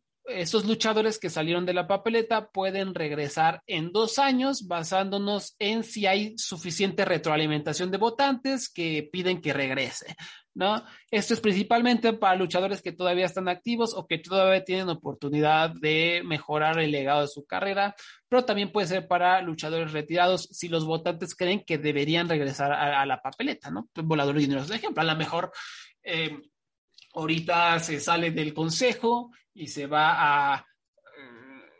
Re resulta que este nuevo proyecto de Lucha Elite que va a regresar es todo un hitazo y se convierte en la nueva gran empresa en México y Volador Junior es su as y tiene grandes luchas eh, representando a México y eh, luchas de cinco estrellas y crear poder taquillero. Ah, pues entonces ahí va el tío de va a ver y va a decir, ah, pues Volador Junior está haciendo un gran trabajo. Hay gente que me está diciendo, oye, Volador Junior es un gran luchador, hay que meterlo al, al Salón de la Fama. Pues entonces lo, metemos de nuevo a la papeleta a ver si ahora sí entra, ¿no? Entonces, los luchadores, si quedas entre el 10 y el 59.9% de votos, vas a seguir el año siguiente y así y así, subsecuentemente. Eh, algo más, algo más, algo más. Eh, el máximo número de, de, luchadores por los que tú puedes votar es de 10. ¿No? también, puedes votar por nadie, o sea, puedes votar por cero y ya, ¿no? Si crees que nadie lo merece, pues, está bien. Si lo dejas vacío y, y, y ponte a llorar porque no votaste por Ocada. Ah, exactamente. Em, algo más, algo más, algo más que me haya faltado. No, creo que eso ya está lo básico de cómo funciona esto. Si quieren ver la lista de todos los que hasta ahora están, que hasta el momento hay 236, está en Wikipedia. De los 236 que entraron con el año que entraron. Eh, algo que me ha parecido, precisamente, que ahí lo pueden checar, que en los últimos dos años, eh, me parece interesante, han entrado muchos mexicanos. O han entrado muchos, o, no mexicanos, sino eh, personas de, la zona mexicana, que es algo que no ocurre tanto, porque como lo he explicado mil veces, la lucha mexicana es como de la que menos usa, pero como que últimamente la sección de votantes mexicanos o de conocedores mexicanos eh, han entrado con ganas. Por ejemplo, hace dos años, que me acuerdo muy bien, este, mi querido Abraham, yo eh, participé en un podcast con, en Voices of Wrestling, eh, explicando el caso de cada uno de los, eh, la gente en la papeleta de México que había en ese año, y por coincidencia, pues entraron un montón de los que dije, ¿no? De los que yo encumbré, Último Guerrero, Villano Tercero, Dr. Wagner Jr., y, los Misioneros de la Muerte entraron en el 2019. Yo lo atribuyo 100% a mí, ya ese podcast que grabé. Por eh, y al año siguiente, o sea, el año pasado, entraron Médico Asesino, Carlos Lagarde, que no me lo esperaba, y, nada más. Pero igual, o sea, eh, volvieron a entrar. Por Carlos Lagarde es un hombre que me, pareció una gran sorpresa que entrara, porque llevaba mucho tiempo en la papeleta, como que parecía que iba a alcanzar, parecía que no. Eh, porque es un hombre histórico muy importante que estuvo eh, que fue popular durante las épocas del Santo, fue un gran luchador, ¿no? Luchó con Ray Mendoza, con el perro aguayo, con toda la gente, pero sí, yo, yo sí siento que no es como no se le pone en la misma posición. O sea, la gente aquí en México, culturalmente hablando, conoce al santo, conoce al Blue Demon, conoce al perro aguayo, pero al huracán, a Carlos Lagarde no se le conoce. No es un nombre que tú escuches muy a menudo como entre los grandes de la lucha mexicana. Por si te pones a analizar su carrera, pues sí lo merece, porque estaba en la época dorada de la lucha mexicana y se habla de que tuvo estos grandes enfrentamientos con el solitario y con Ray, Mendoza, ¿no? Entonces, yo sí pensé que nunca iba a entrar por eso, porque como que y, ahorita vamos a hablar de eso también, no hay pietaje. O sea, el problema con México es que no hay mucho pietaje. O sea, de los 70, de los 80 para atrás, no hay gran manera de comprobar que estos hombres eran grandes luchadores. Es todo de acuerdo a las voces, ¿no? De acuerdo al legado y al poder taquillero. ¿no? es como un problema al que nos enfrentamos. Por eso digo, me, me, sorprendió que a pesar de todos esos obstáculos, Carlos Lagarde entró. Entonces habla de que, pues, la, eh, los votantes que saben de lucha mexicana están metiéndole galleta con sus investigaciones y con sus votaciones. Em, no, eh, estoy buscando en las Wikipedia, en YouTube, y Carlos Lagarde hay poco. Sí, exacto. Y, muchos son clips de cinco minutos. Sí, o sea, realmente, o sea, no, tampoco creo que haya así como un gran récord de luchas de apuesta y todo, pero pues él estuvo ahí en la época del santo y era súper taquillero y, y cuando, o por lo menos es lo que dicen las voces, cuando los campeonatos se importaban en México, pues Carlos Lagarde era este gran campeón peso welter, si no mal recuerdo. Em, algo ya, para terminar, antes de toda esta pedorrera y meternos más de lleno al proceso histórico, eh, también hay como una regla de que eh, pueden regresar a la papeleta como ciertos luchadores históricos, ¿no? Este, si han pasado 30 años desde que acabó su carrera, pues Dave los puede contemplar para, para que entre. Entonces, de hecho, hay una sección histórica. Entonces, ahora sí, a ver, ahí, les van. No, no, vamos a hablar de todos los candidatos porque son un montón. nos vamos a enfocar en México y en algunos de Estados Unidos que me, me parece vale la pena eh, platicar. No. Y hay, y hay uno que es de los, de los no luchadores que yo quiero hacer el caso. Ah, va, va. Yo, yo sé quién es y, coincido. Vamos a ver. Ok. ¿Con cuál empezamos? ¿Estados Unidos o México? A ver, nada, voy a leer rápidamente. Estos candidatos, dice, los siguientes candidatos van a ser sacados de la papeleta. Ah, porque si estás muchas veces recurrente en la papeleta y no entras y no entras, hay un momento en el que tío Dave te puede sacar eh, porque pues ya estuviste mucho tiempo y pues nadie te va a votar. O sea, ¿qué sirve que estés obteniendo 20%, 20%, 20% si, si nunca te van a meter, ¿no? Entonces, los que tienen que, obtener 50% para quedarse el próximo año son Don Owen, el sargento Slaughter, Jim Crockett Jr., Enrique Torres y Johnny Wrestling II Walker. De aquí, eh, eh, rápidamente quiero destacar al sargento Slaughter, porque es un nombre que, que, yo, o sea, yo siempre decía, pues ese vato, pues es como importante, ¿no? Por esa, ese periodo de la WWF con Hulk Hogan, pero soy un completo ignorante. O sea, resulta que Sargent Slaughter eh, era una de las más grandes estrellas luchísticas de Estados Unidos durante los ochentas. Era enorme su popularidad. O sea, es un hombre que por lo que he escuchado muchas veces, tendría que estar en el Salón de la Fama, pero después de que se convirtió en esta figura de G.I. Joe, después de que lo convirtió en un muñequito con los famosísimos G.I. Joes de, de Hasbro, me parece, de Estados Unidos, y que llegó a la WWF, pues como que su carrera decayó un poco y la gente lo recuerda por, eh, el, por lo mismo que yo les decía, por lo, lo, que hizo con Hulk Hogan, ¿no? Por esa este, altamente xenofóbica storyline con, con el Iron Sheik, el, coronel Mustafa, ¿no? Se llamaba. eh, entonces muchos nos quedamos con esa imagen del sargento Slaughter, cuando antes de eso el hombre era un fenómeno. Lo mismo pasa con Paul Orndorff, que, que no me acuerdo si está en la papeleta, o creo que sí anda por ahí, que igual la, la gente cree que, ah, pues es el vato que estuvo ahí en la, el primer evento estelar del WrestleMania 1, ¿no? O sea, pero no, o sea, antes de eso Paul Orndorff era un fenómeno que vendía taquilla diestra y siniestra y era amado y popular y era todo un fenómeno, pero pues la gente nos quedamos con esto. Y también todo tiene que ver un poquito con el proceso de revisión histórica que hizo la WWE, ¿no? o sea, la manera en cómo WWE eh, borró muchas cosas de la memoria para, eh, para hacerse ver ellos mismos como lo único y lo mejor que hay, ¿no? Como que borraron todo ese pasado de los territorios que, repito, o sea, hubo mucho, mucha calidad.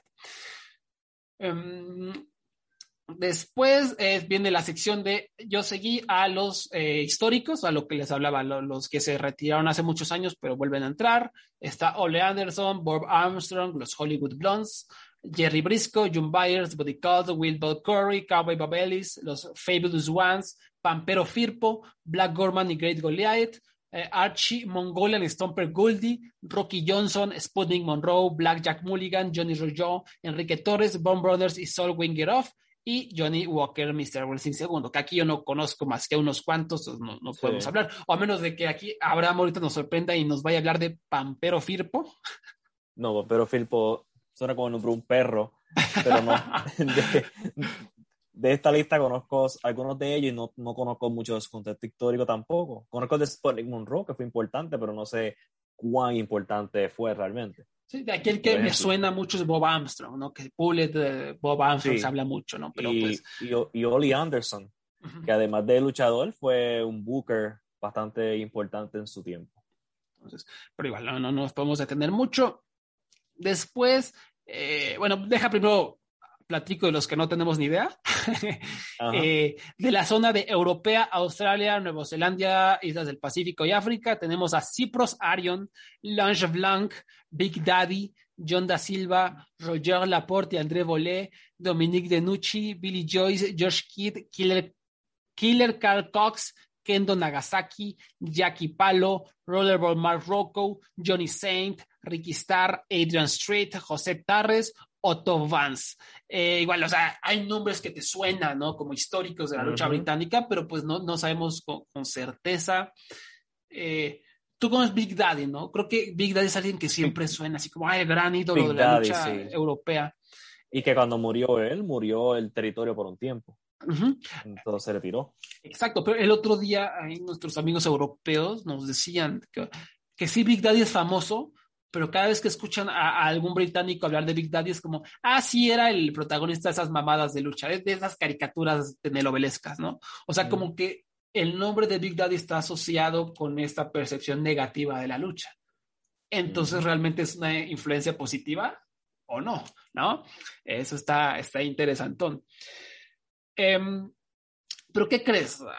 Traigo información, traigo un poquito de investigación sobre uno. Esto simplemente para expandir el mundo luchístico, bueno, para, para, para... Por ejemplo, yo, Johnny Saint es uno que la influencia de él es tanta que yo creo que él merece estar en Hall of Fame. Porque a pesar de que tal vez no fue tan taquillero, hay tantos luchadores que han sido influenciados por él. Uh -huh. Que por eso nada más, ¿sabe? Un mismo Zack Sabre Jr., como por ejemplo, ¿sabes? De, de, de, Johnny Saint a Zack Sabre, por ejemplo, ¿cuántos años han pasado? Y esto sin contar este, lo, los dismalencos de la vida que fueron influenciados por Johnny Zane. Así que sí, yo creo que él es de esta lista que yo conozco, yo creo que él puede ser un merecedor de entrar.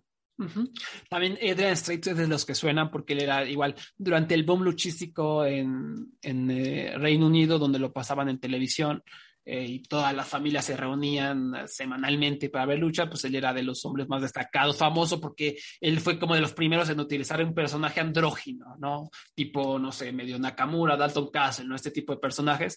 Adrian fue de los primeros y fue súper popular en, en, ese aspecto, pero igual, o sea, yo, yo, no, yo no votaría en este lugar, en, en, esta zona, porque pues yo eso es lo que he escuchado de historias, de algunos documentalillos que he visto, pero a mí no me consta que haya movido boletaje, ¿no? O sea, yo, yo no conozco exactamente cómo funcionaba esto de que pasaban ITV, eh, ¿cómo se llamaba? Este, las luchas británicas que pasaban en, World, en, World, of Sports. World of Sport, ¿no? el famosísimo World of Sport. Yo no sé si a lo mejor no había nada más en televisión o a lo mejor eh, ayudaba mucho que antes pasaban el fútbol eh, inglés, yo qué sé, ¿no? Entonces, por eso yo, yo, no me animaría a votar, ¿no? Por más que, que vea a Johnny Saint y que vea a, uh -huh. a Kendo Nagasaki, que también era muy famoso, a Big Daddy, pues no sé, a lo mejor lo que es es pura basura, ¿no? Uh -huh. Pero, les tengo un dato, repito, para aprender, para expandirnos culturalmente sobre José Tarres, ¿no? Que está en esta lista, ¿no? Él fue una, si no es que la más grande estrella en la historia de la lucha española, ¿no?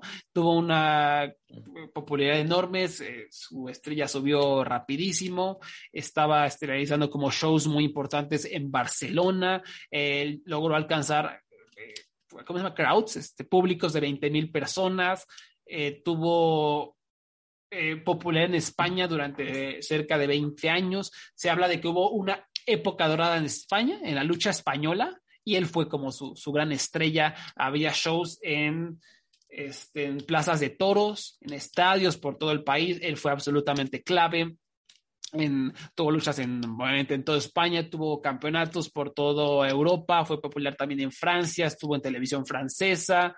Eh, cuando él falleció, ¿no? los periódicos de Barcelona, de Mundo Deportivo, compararon su popularidad a la misma de algunos de los más grandes futbolistas españoles ¿no? de, de todos los tiempos, lo cual creo que eso habla mucho ¿no? de cosas. Si te están uh -huh. comparando con futbolistas en España, pues entonces era una cosa bastante interesante.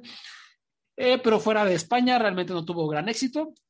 Obviamente no es muy conocido y no sé qué tanto, qué tan dentro del ring qué tan bueno era. No sé si hay evidencia para soportar su caso, pero bueno, es alguien que investigué y que me parecía, me parecía interesante, simplemente para aprender sobre un hombre más, ¿no? Sobre estos históricos de la lucha, ¿no? Entonces, para que si alguien les pregunta sobre José Tarres, ya sepan y, y, se, y se puedan lucir.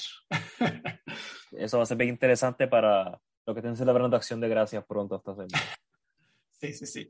Después tenemos la, la, lista de los no luchadores, que aquí una vez podemos a, platicar el que nos decías. Está Lord James Blears, Dave Brown, Bobby Bronze, Bob Cuddle, Jim Crockett Jr., Bobby Davis, Joe Higuchi, Jim Johnson, Takaki Kidani, Larry Matisik, Stephanie McMahon, James Melby, Don Owen, Reggie Park, Morris Siegel, Tony Chiavone, George Scott, Mike Tinay, Ted Turner, Stanley Weston y Grant Wizard. Que híjole, este, ¿de, de, de quién nos querías platicar? Stephanie McMahon. No, realmente no. Yo nominaría a Ted Turner. Sí. Porque el hombre tuvo lucha libre en su televisión por más de 50 años, si no me equivoco, y siempre fue como uno de los estándares de TBS. Y terminó comprando lo que era Jim Crockett Promotions para crear, para ayudar a crear lo que se llamó WCW, que creó este boom inmenso en los 90. Así que debido a su influencia, yo pienso que él es merecido de estar en Hall of Fame. Sí, yo también de acuerdo. Y obviamente eh, él hizo un producto que revolucionó la lucha. Entonces yo creo que sí, también es alguien que yo, yo, yo contemplaría de manera muy fuerte, ¿no? Es un hombre absolutamente clave. Porque tal vez tú puedes argumentar, por ejemplo, que él no estaba tan metido en el, en, lo, en el día a día de la compañía, ¿verdad? Pero aún así, él decidió apostar a la lucha libre, él decidió ponerlo a la hora prime time en su canal de cable, a pesar de que la gente le dijeron que no lo hiciera, y es porque a él le gustaba la lucha libre y quería que fuera parte de su portfolio. ¿Sabe? Para mí, eso es merecedor de estar ya en el, en el Salón de la Fama de la Industria. de acuerdo. Yo, yo creo que se, tiene un gran caso. Yo quiero hablar de, de, Jim Johnston. O sea, Jim Johnston para mí también sí. tendría que estar en el Salón de la Fama, porque este hombre realmente creó una influencia brutal, fenomenal. O sea, él eh, creo que ayudó a popularizar eh, el uso de la... Oh, no fue el primero, obviamente, hubo eh, desde Argentina con... se me olvidó el nombre del show este de los... de, de la momia y eso. Este, la música no fue lo que inventó WWF, obviamente. Uh -huh. Pero Jim Johnston fue un compositor sumamente importante. Sus, sus su música, sus, sus, composiciones se quedaron marcadas, o sea, definieron a los luchadores. Él ayudó con notas musicales a encumbrar a luchadores. Había luchadores que eran malísimos, pero por tener un gran, una gran canción de entrada, son recordados de alguna manera o se encumbraron con tan solo escuchar esa canción de entrada. Fue un hombre que tuvo una influencia sumamente enorme, o sea, hasta nuestros días. Y de hecho lo vemos, o sea, ¿qué, qué otro compositor ha llegado con la misma calidad que Jim Johnston? Nadie, ¿no? No, dile alguno de los nombres canciones, de, ¿a quién él le hizo música? Stone Cold, uh -huh. a, a, La Roca, el Undertaker, los Hardys, este, creo, creo, dato curioso, creo que la última que hizo fue la de Baron Corbin, ¿eh? Ah. Este, por la buena, la de, ay, no sé cómo va. Sí, sí, sí. creo sí, que la, la que usaba la de NXT. Ajá, sí tengo entendido que esa fue como su última. Eh, también por ahí eh, Edge, si no me recuerdo, tuvo como influencia. Eh, o sea, toda la, la, música que tú recuerdas de los ochentas y de los noventas, pues él la ayudó a componer, ¿no? La Undertaker. Eh, Eso es, ¿qué, ¿qué, más icónico que hasta se usa fuera de la lucha libre? La de Gangrel, la de Kane, la de Jericho. The Generation X. The Generation X. O sea, a, aunque alguien más la haya interpretado muchas veces, él ayudó a componer algo, ¿no? Ya sea la letra o la música, ¿no? Este, Mankind, Triple H, la, la, la, de Game, ¿no? la primera que tuvo que es fenomenal, el Big Show, el Padrino, eh, Rikishi, eh, ya de John Cena, tengo entendido que le ayudó a componerla, la primera la de Basic Ergonomics, Rey Mysterio, Trish Stratus, mm -hmm. los Dudley Boys, Kurt Angle. Demasiado. O sea, eh, es tremendo, o sea, la, la, influencia de este hombre es, es enorme, fenomenal, Dios me lo bendiga. Y, y, y, uno rápido, Reggie Parks. Escriban Reggie Parks Belt en Google. Ah. Y van a ver por qué este hombre es, sí, solamente sí. creó las correas de lucha libre que es más importante del mundo de lucha libre moderna. A ver, tú, tú, esa correa que te encanta a ti, por ejemplo, la de IWGP Heavyweight Title, eso fue Reggie Parks. Uh -huh. ¿Tu favorita de la WWE, WWF? Reggie Parks simplemente, mira, para no, porque para no extender mucho, busquen en Google todo lo que él ha hecho y ustedes van a decir, oh, yo he sido fan de su trabajo toda mi vida. Sí, sí, sí, porque no, no, no más fue de Estados Unidos, no, él fue de... Uf, del mundo. Del mundo, o sea, lo que decías del IWGP para empezar, ¿no? Creo que también hizo en Noah, me parece por ahí, uh -huh. creo haber escuchado. Eh, o sea, si te gusta un, un campeonato, seguramente este hombre lo, lo hizo. Entonces, eso es también es interesante discutir, ¿no? Hacer cinturones de amerita estar en el Salón de la Fama, ¿realmente hay manera de medir esa influencia? Pues realmente no, pero no sé. Pero o sea, si tú creas la, las correas más memorables de la historia, pues, y, y, hoy día se ha demostrado lo difícil que es, porque mira las correas modernas. -huh. ¿Sabes? Uh -huh ya, y esto se, claramente es un arte, porque si tú miras las porquerías, por ejemplo, que hace WWE, sí, eso no es, sí, sí, sí, parece, eh, o la, la, misma correa de AEW no es tan linda como una de estas que creó Reggie Parks. Tienes toda la razón, o sea, ahorita realmente se nota las correas que él no hizo, ¿no? Todos estos campeonatos sin vida de la WWE que parecen que parecen más el culo de Robocop que otra cosa, ¿no? Este, era el verdadero rey de, de, de, las correas. También hizo para la UFC, por ejemplo, para la NWA, uh -huh. para la AWA, para WCW, para New Japan. O sea, este hombre es tremendo. Entonces, pues sí, ahí es para cada quien, ¿no? Va a ser interesante cuántos votos obtiene, ¿no? Si la gente realmente lo conoce, lo ha escuchado. Eh, pero me gustaría que por lo menos se mantenga para el próximo año, ¿no? Uh -huh. Si es, es un hombre chido. Eh, en fin, pues digo, estos son como, más, como más en general. Vamos a platicar más ahora sobre Estados Unidos, ¿no? De la zona estadounidense, canadiense. Los candidatos son Tully Blanchard, Ian Anderson, con J.J. Dillon, eh, Nikki Vela. Creo, que vale la pena detenerse a Nikki Vela. ¿Cómo ves? Mm, no, no te rías, por favor. este, honestamente, yo no veo ningún, ningún argumento a favor de Nikki Vela. Lo único que yo he visto es que era la mejor que luchaba de las velas y su influencia por Total, Total Velas y los reality shows de, que tuvieron en I. Pero vamos, esos reality shows yo no creo que se haya traducido en fanáticos de lucha libre. Solamente, a pesar de que sí tuvieron popularidad, ayudaron al negocio. Para mí, yo no veo ningún tipo de influencia de ella. Yo, yo la veo, veo más a Charlotte Flair que a ella en el Hall of Fame y yo no veo a Charlotte Flair, no está ni cerca. No, no está, pero sí sigue con la lista.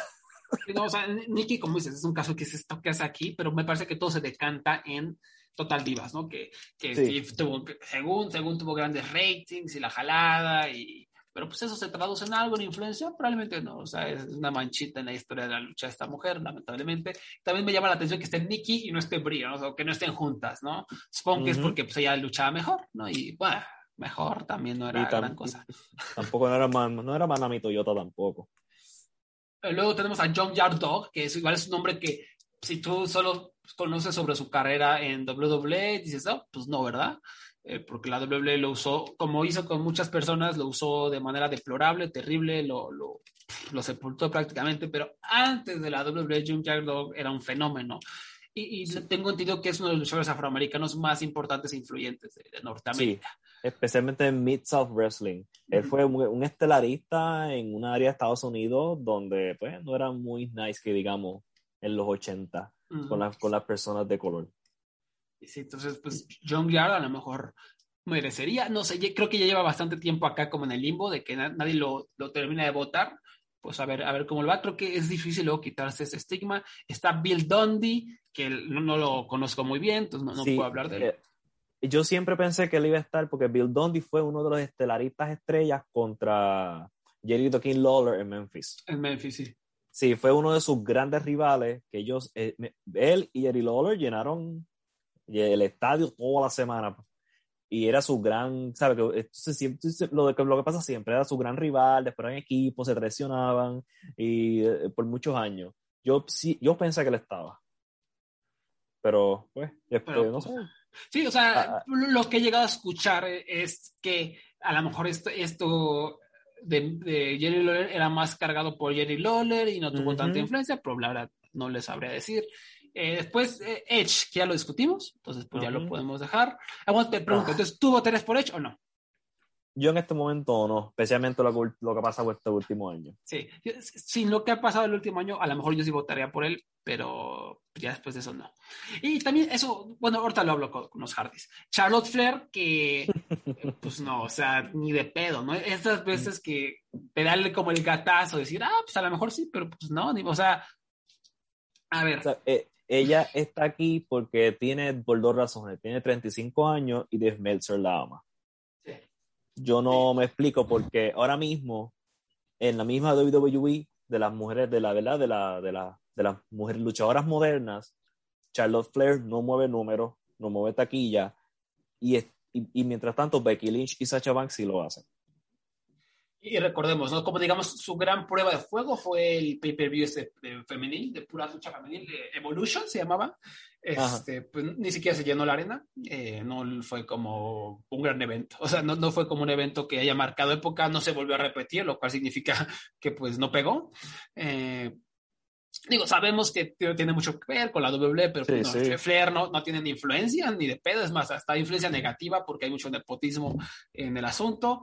Eh, luchas, ya tengo grandes luchas, pero que ha sido un poquito más ayuda de sus oponentes, principalmente sí. eh, Sasha Banks y Becky Lynch y Ronda Rousey incluso, eh, porque ella sabemos que de repente se echa unas luchas de cero estrellas malísimas, se pone a hacer shoots a la mitad del ring con Nia Jax, con, con Becky Lynch.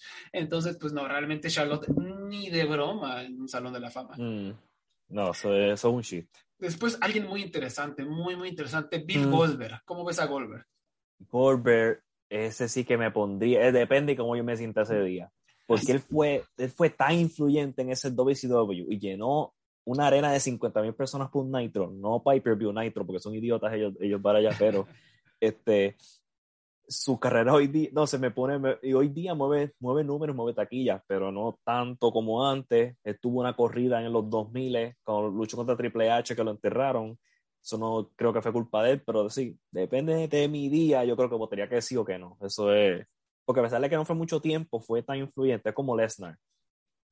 no está mucho tiempo, pero es tan influyente. Es lo mejor del show muchas veces y, Lesnar me parece que ya está en el. Lesnar ya está, sí. sí. Este, sí, Goldberg la estrellita, no el asterisco, es que su calidad luchística, ¿no? Nunca ha sido un buen luchador, pero también sus luchas iban a lo que iban, o sea, eran luchas como bien trabajadas dentro de ese estilo, ¿no? que era hacer 10 segundos una lanza y un jackhammer, que pues era, es una vacilada, pero pues funcionaba, ¿no? Y, de alguna manera ayudó a todo este aspecto que tú dices. Entonces, pues sí, a lo mejor aquí el aspecto de influencia podrías sobrellevar cualquier otra situación. Igual, lo mismo que tú, tendría que contemplarlo con la almohada, eh, pero la influencia es bastantita. Después, también dos nombres muy interesantes, Matt y Jeff Hardy. A ver, eh, cuando, normalmente, o sea, igual de mi generación, los Hardys, lo mismo que dije con Edge, yo, yo siento que los Hardys son así como estos vatos únicos y especiales que tú los veías y wow, sobre todo si eras adolescente. O sea, yo cuando oigo a adultos huevones, este, blancos, platicar sobre los Hardys, sobre que no te han influencia, no hicieron nada, de verdad yo digo, no, tú eres un vejete de 40, 50 años, porque yo sí veo esa influencia en estas generaciones. Yo sí veo como e, e, ese amor hacia, sobre todo hacia Jeff Hardy, ¿no? Sobre lo que lograron, ¿no? De esas luchas de mesas, sillas y escaleras, eh, ayudaron a introducir a miles, si no es que millones, no creo que millones, a lo mejor miles de fanáticos a, no solo a WWE, a la lucha, ¿no? Porque... Sí. Y, lo que más te acuerda de esas luchas, pues es Jeff Hardy aventándose, haciendo pendejadas, ¿no? Entonces, yo, yo sí creo que tiene una tremenda influencia en nuevas generaciones que, que también intentaron hacer es emular este estilo de Daredevil, ¿no? Este estilo arriesgado de Jeff Hardy. Pero, pero, pero, pero, yo no los votaría este, por la longevidad. O sea, ¿cuántos años estuvieron juntos realmente? Sí, eh, bueno, ¿quieres contar sus años en TNA? Porque son ahí añades. Y, ella, ella eso, y esos años ya son pura caca, o sea, no, no es que hayan ahí revolucionado, hecho algo importante, ya eh, eran añitos, años, años nalga, por ahí dirían. Eh, pero sí, o sea, realmente ellos juntos estuvieron del 95 al 90 y, no, del 95 al 2001, 2002, pero importantes, importantes en el 2000 y en el 2001, y finales del 99. Nada más esos años. Sí, lo otro era Ivy venía, y Faldi es bien inconsistente. Uh hoy día no se puede ni mover y eso le, quitaría puntos porque estamos hablando de una carrera completa. Ah, y recordemos, son los Hardys, no, no, no individual, ¿no? Sí, pues individual diferente, sí, sí. Pero juntos, ¿no? En muy corto tiempo. Y lo último que hicieron fue TNA. Es, ellos sí fueron responsables de traer un gran público a Ring of Honor cuando lucharon contra los John Box, pero fuera de eso, es cierto, es muy buena observación. Eso también puede ser eh, mesurable como poder taquillero. Y eh, ellos fueron sorpresa en WrestleMania, así que no podemos tampoco atribuirle a ellos eso. Sí, sí, entonces lo, que dije hace rato igual, o sea, ¿qué tanto influyeron en la venta de boletaje de la era de la actitud? ¿Quién sabe? Había, había tantas estrellas y todos eran tan populares que es difícil eh, echarle el dedo a alguien, ¿no? Eh, y después de eso, pues realmente no hay manera de mesurar. Lo más cercano es lo que acabas de comentar, ¿no? Esa, esa lucha en Ring of Honor, en Super Card of Honor, eh, donde esterilizaron contra los Young Bucks, ¿no? Que sí, de nuevo. Eh, yo, yo comentaría que fueron los Young Bucks que ayudaron a mover eso. Es como el, el, la calidad del Dream Match más que otra cosa. Sí, y aquí más o sea, me viene a la mente cuando nuestro compa Case Low publicó este artículo de Estamos seguros, titulado, estamos seguros de que los John Box no son la mejor pareja de todos los tiempos y todos los fanáticos de la WWE salieron como engendros este, endemoniados e inseguros a mentarle la madre. Ja, ja, ja, son los Hardys, ja, ja, ¿cómo crees que los puedes Son los usos. Con los, sí, los hijos de la verga. Los Hardys, los usos, ¿no? Y pues curioso, ¿no? Unos cuantos años después, que eso fue que hace dos años, un año, dos años. Sí, como hace dos Eh. años, sí. Cuando, cuando los cuando los Hardys me demuestran que pueden llenar edificios alrededor de todo, lo- todo el mundo, pues que me avisen. Sí, ahorita los Redbox son la mejor pareja de todos los tiempos, ¿no? Al que Salud. le duela, como quieran, ya, la influencia que están logrando, o sea, AW es gracias a ellos, o sea, es gracias eh, mucho en- gracias a ellos. Entonces, sí, eh, lo- los Hardys, pues sí, se quedan. O sea, los Hardys están. El, el caso de los Hardys en el Salón de la Fama es empujado por nostalgia, más que otra cosa. Sí, Entonces, pero no. para mí no, yo, yo no, yo no lo pondría. Sí, no.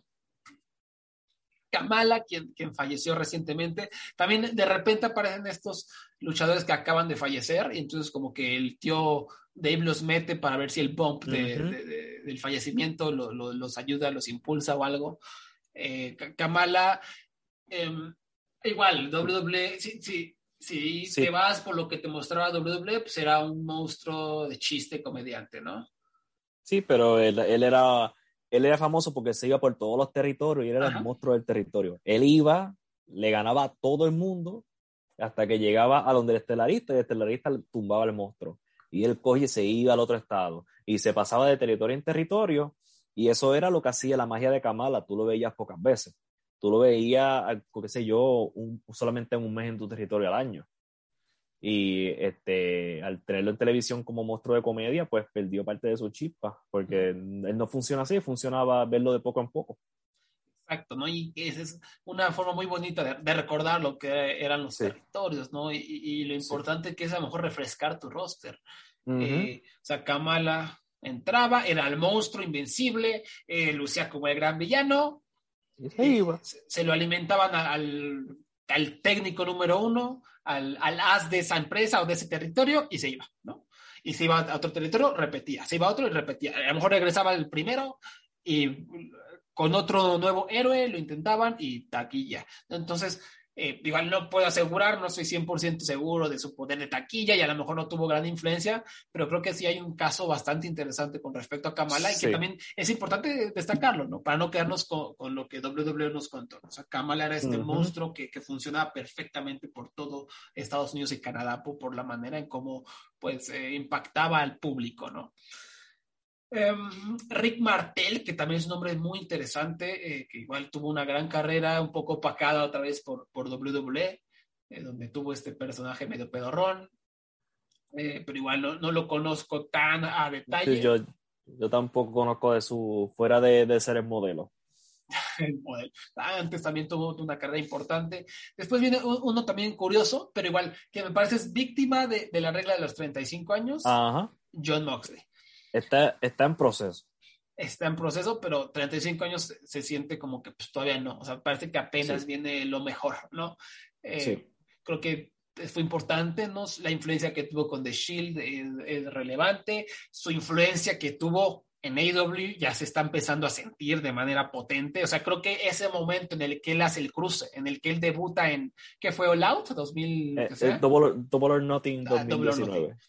Eh, que fue como ya el primer pay-per-view en forma, ¿no? De, Ujú. de AEW, el, e- ese, ese, ese, ese momento sí se siente como el cambio de paradigma, ¿no? Ahí se siente el- algo, algo ahí en el aire, ahí está la magia, ahí, ahí viene algo in- interesante, algo importante. Aquí la WWE acaba de perder algo, la industria va a sufrir un cambio, ¿no? Pero Y- todavía ujú. falta, todavía falta. Sí, o sea que, y eso que no, tuvo su carrera en, en New Japan y tuvo, está haciendo lo suyo en GCW y él es un tipo de persona que hace lo que quiera y yo creo que eso es, está en proceso. Yo creo que ya a sus 40 años ya creo que va a tener un resumen bastante grande. Sí, sin duda alguna. Eh, yo, yo creo que a lo mejor cuando regrese, no me sorprendería que esté todo el tiempo ahí en los 20, 25%, Ujú. 30, 35% y eventualmente lo metan. Eh, pero después viene un nombre muy, muy interesante, lo que hace rato Ujú. Paul, Paul Orndorff, ¿no? Que que pues muchos lo, lo recuerdan. Él falleció en julio del, eh, de este año, de, del 2021, y muchos se recuerdan como este hombre que pues, estuvo en un evento estelar WrestleMania y nada más, pero en realidad él estuvo, él fue uno de los nombres más importantes de la National Wrestling Alliance, eh, fue súper, súper importante en, también eh, en, en, los principios de la WWF, eh, estuvo en la WWW también haciendo carrera, Estuvo por, por todos los territorios, en Georgia, por ejemplo, haciendo rivalidades con Teddy Biase, con Dusty Rose, con Dick Murdo, con John Yardó, que hace rato hablamos de él, uh -huh. en, en, Alabama. O sea, e, era un hombre taquillero en los territorios, un hombre muy querido y muy importante, porque igual a lo mejor lo, lo que he escuchado en su contra es que pues no hay tanta evidencia de que ha tenido influencia, ¿no? Eh, pero pues no, yo no, no sabría decir sí. eso con exactitud. Pero tuvo una corrida con Hulk Hogan no sé si tú sabes de los planes que cuando iba Hogan a luchar contra Andre the Giant para WrestleMania 3, este Orndorff iba a ser el reemplazo. Sí. Porque, sí, porque no se sabía si Andre the Giant podía luchar. Pero ya Orndorff y Hogan habían, habían, estado por todo el circuito, por todos los Estados Unidos luchando, practicando una lucha, el por si acaso. Uh -huh. este, y todo lleno tepe a tepe. ¿Sabe? Que yo no creo que Hogan solo, no, ¿sabe? Él necesita un buen malo y Orndorff lo era. Pues sí, eh, sí, exacto. O sea, Orndorff tuvo su influencia y era visto uh -huh. como un ser importante, aunque WWE lo haya como borrado los libros por alguna razón. Sí. Eh, pero sí, o sea, Orndorff yo creo que por ahí merecería un, un, estudio más completo. Después, Randy Orton, ¿no? Igual esos nombres que tú ves. ¿Me río ahora o después? Yo creo que ah, después. Porque o sea, igual, tú lo ves y con un poquito la nostalgia, sí, pues como no, el el asesino de leyendas, Randy Orton ha sido campeón mundial múltiples veces y ha estado en el evento estelar constantemente, pero pues ha movido taquilla alguna Eso, vez, ha tenido influencia Randy Orton. Dime qué corrida memorable con la correa ha tenido Randy Orton. Híjole, lo más memorable que alcanzó Randy fue... fue fuera de ser el Legend Killer, ¿qué hizo memorable? Eh, para mí, lo más memorable pero que no, no, hay evidencia de que haya movido números realmente, fue eh, el build-up hacia WrestleMania 25, esa rivalidad con Triple H en donde besó a Stephanie McMahon, uh -huh. eh, donde, aparte recordemos en ese entonces todavía como que la WWE no, no, no tenía escondida la relación, en kayfabe tenía escondida la relación McMahon eh, uh -huh. Triple H, ¿no? Y ahí fue cuando la trajeron para alimentar la historia y hubo todo este ángulo de Triple H invadiendo la casa de Randy Orton con una, la esposa que andaba ahí, que era una esposa falsa, no era la verdadera. Este, eso fue, me parece muy memorable en ese entonces, que ganó incluso el Royal Rumble. Y luego tuvieron esa lucha en WrestleMania apestosísima, malísima, la clásica uh -huh. de estos dos, aburridísimos, los dos, Randy y Triple H. Y pues ya, este. Randy Orton es el caso de luchador bueno, aburrido, y si yo no te puedo coger en serio, si tú ni siquiera, teniendo ese talento, tú, tú, ni siquiera intentaste salirte de ahí a hacer algo, o por lo menos hacer algo que no sea lo mismo de siempre, ya, David, tú ni siquiera mereces estar mencionado en la lista. Sí. sí Randy no, no, no fue taquillero, no tuvo ningún tipo de influencia. A lo mejor tuvo no. algunas luchas buenas, era un buen luchador, pero pues, tampoco nada sí. fuera de lo común. Sí, si, si, es por, si es por la habilidad, la habilidad logística, un Ichi entra mañana. Exactamente, exactamente. Eh, Cien Punk, ¿qué onda con Cien Punk? También se está muy interesante porque uh, antes de, de, de, esta regresión a AEW sería a lo mejor un poquillo cuestionable, ¿no? Sí. Sin duda, in, mucha influencia en Ring of Honor, ¿no? ese periodo inicial en, este como pequeño boom de lucha independiente, él, el dragón americano, eh, Samuel Joe fueron claves, absolutamente claves para encumbrar eh, este movimiento independiente que venía surgiendo con fuerza, el verano de Punk, el, el verano original de Punk. Eh, él ayudó definitivamente a mover taquilla eh, durante un pequeño periodo de tiempo en la WWE, en el, cuando hizo el gran promo del Pipe Bomb. Eh, pero curiosamente, y no es su culpa, este pipe bomb terminó siendo más contraproducente a la historia de reciente de WWE, porque ese, ese, ese pipe bomb que rayaba entre la ficción y, y, y la, y el kayfabe, perdón, entre, entre la ficción y, lo, la realidad, eh, es algo que la WWE intentó replicar constantemente a lo largo de los años, ¿no? Está como guiño, guiño, estamos haciendo algo que hace alusión a la realidad, pero no lo decimos 100%, guiño, guiño, es algo que la WWE ha intentado hacer y ha fracasado miserablemente a lo largo de los años a partir de, del famoso promo de CM Punk, pero bueno, eso no, no es su culpa. Um, y pues, en cuanto a habilidad luchística, tiene esas famosísimas luchas, eh, creo que incluso tienen cinco estrellas con Samoa Joe, la trilogía famosa con Samoa Joe. Sí, la segunda tuvo cinco estrellas, la que fue el empate de una hora. Uh -huh. Y que yo, o sea, yo la he visto y ni, ni, de pedo le doy cinco estrellas. Este, y a ninguna, la verdad. Son, son muy buenas, pero no se las doy. Eh, pero sí, e, eso es como un poquito el asterisco y la influencia como que hacia ojo de buen cuero no parece que haya habido, pero igual aquí voy a regresar al argumento de Hardy, los Hardys y, y Edge. Yo sí así en Punk, la, esta influencia yo sí la veo muy poderosa. O sea, la, la, la, gente de mi generación, a lo mejor lo estoy viendo desde un punto de vista porque Punk es de mis favoritos de todos los tiempos. A lo mejor no estoy siendo tan objetivo, pero yo sí veo, o sea, como gente no solo influyó a, a que se volviera fanáticos de la lucha profesional, CM Punk, sino que ayudó como a encontrar cierta identidad dentro de ti mismo. O sea, ayudó como a identificarte de alguna manera en lo que estabas viendo en la lucha profesional. Eh, y no solo hablo de yo, de, mi persona, he, he, conocido a muchos otros amigos, personas, conocidos, extraños que, que, me han dicho lo mismo, ¿no? Y he, he leído sus testimonios de cómo CM Punk les cambió la vida de alguna manera, eh, ya sea, pues, simplemente el hecho, este, este, esta onda de ser straight edge, ¿no? Esta onda de ser el punk, el inadaptado, ¿no?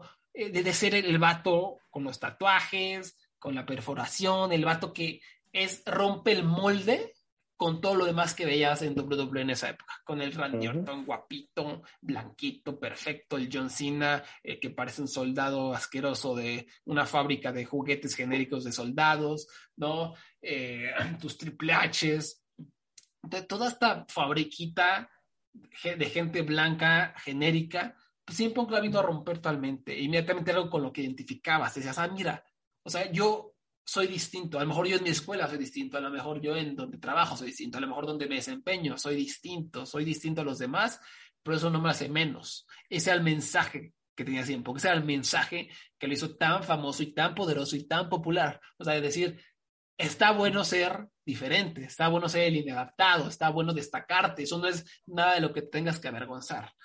Ser distinto es algo que tienes que portar con orgullo, ¿no? Y, y es ese mensaje, yo repito, yo, para mí me, fue muy importante en mi vida, o sea, ese mensaje decía muy, muy, muy importante en mi vida y lo hizo en muchas otras personas, ¿no? O sea, eh, eh, desde elegir cierta carrera, desde, desde cambiar su personalidad, cualquier cosa. O sea, yo sí vi mucho eso, eso que, que, ha logrado CM Punk.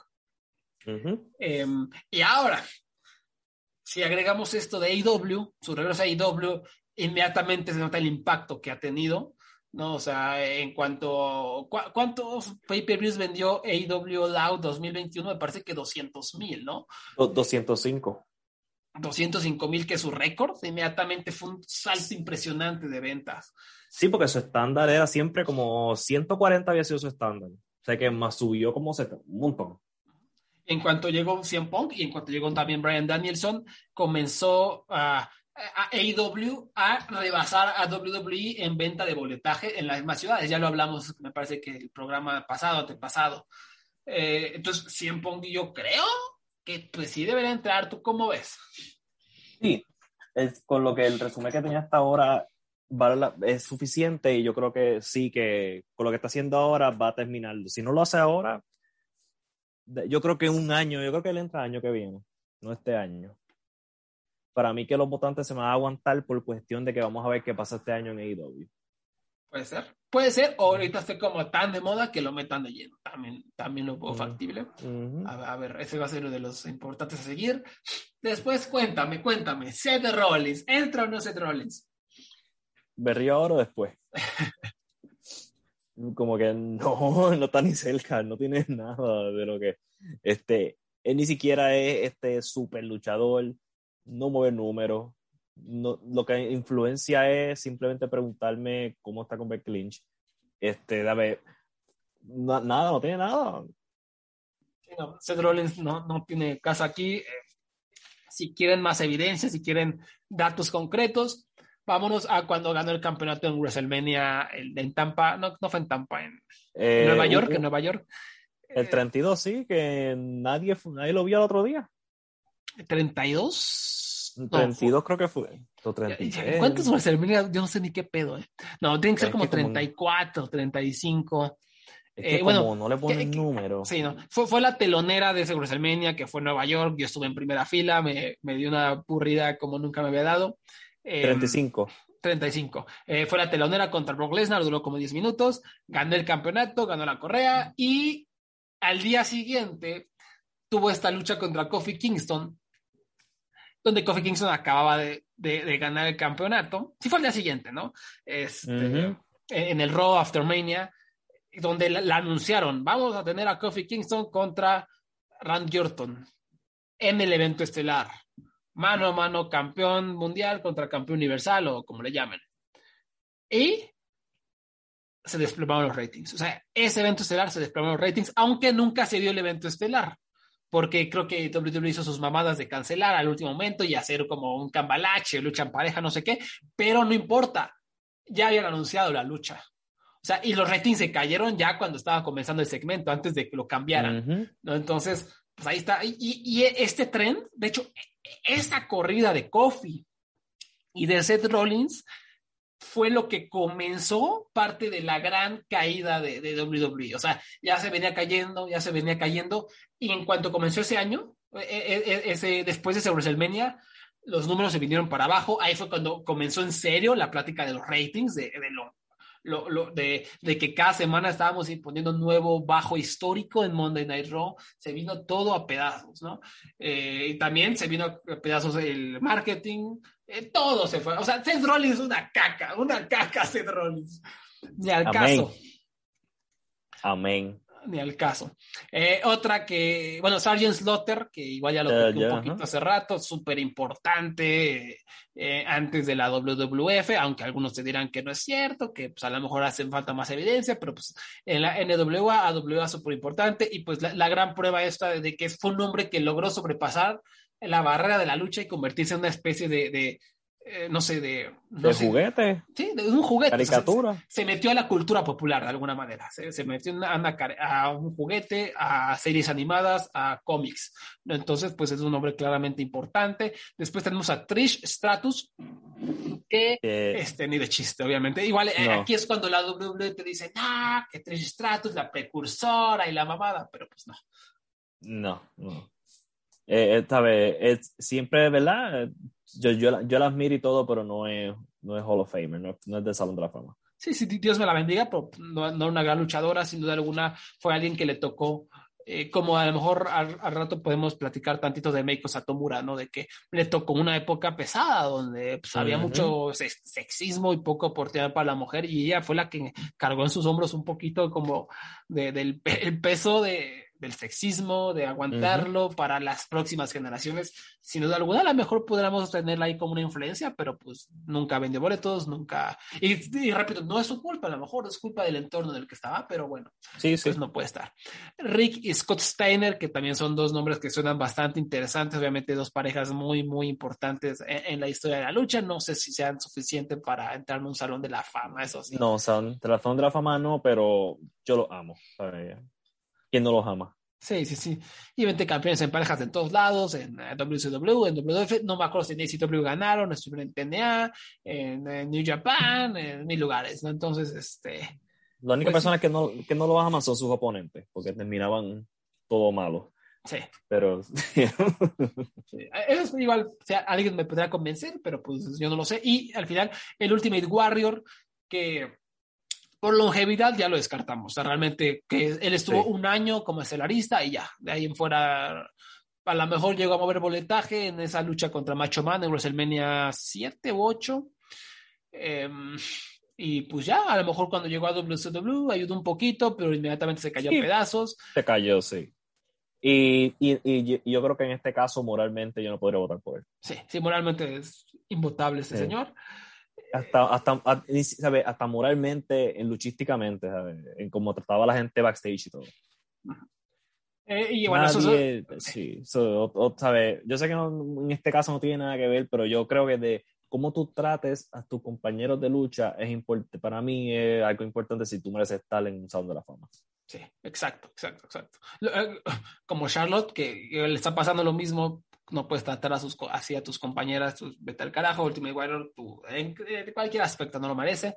Después, los candidatos de Japón, me voy a ir así rápido, o sea, no me quiero detener mucho. Shima, que es un nombre como un poco controversial, creo que antes de los últimos dos años él tiene un mejor caso, porque sin duda alguna fue un hombre muy, muy, muy influyente en Japón y, e incluso en AEW, sea, porque recuerdo, Ujú. Shima fue el hombre que traía a todos esos extranjeros a Dragon Gate. Él era el as de la empresa y, y era súper popular. Dragon Gate era es una de las empresas más populares en Japón, sigue siendo la número dos, la que más vende boletos, la que le gusta a, a más mujeres, la que le gusta a más niños. Influyó a un montón de, de luchadores actuales en su estilo, en su accionar.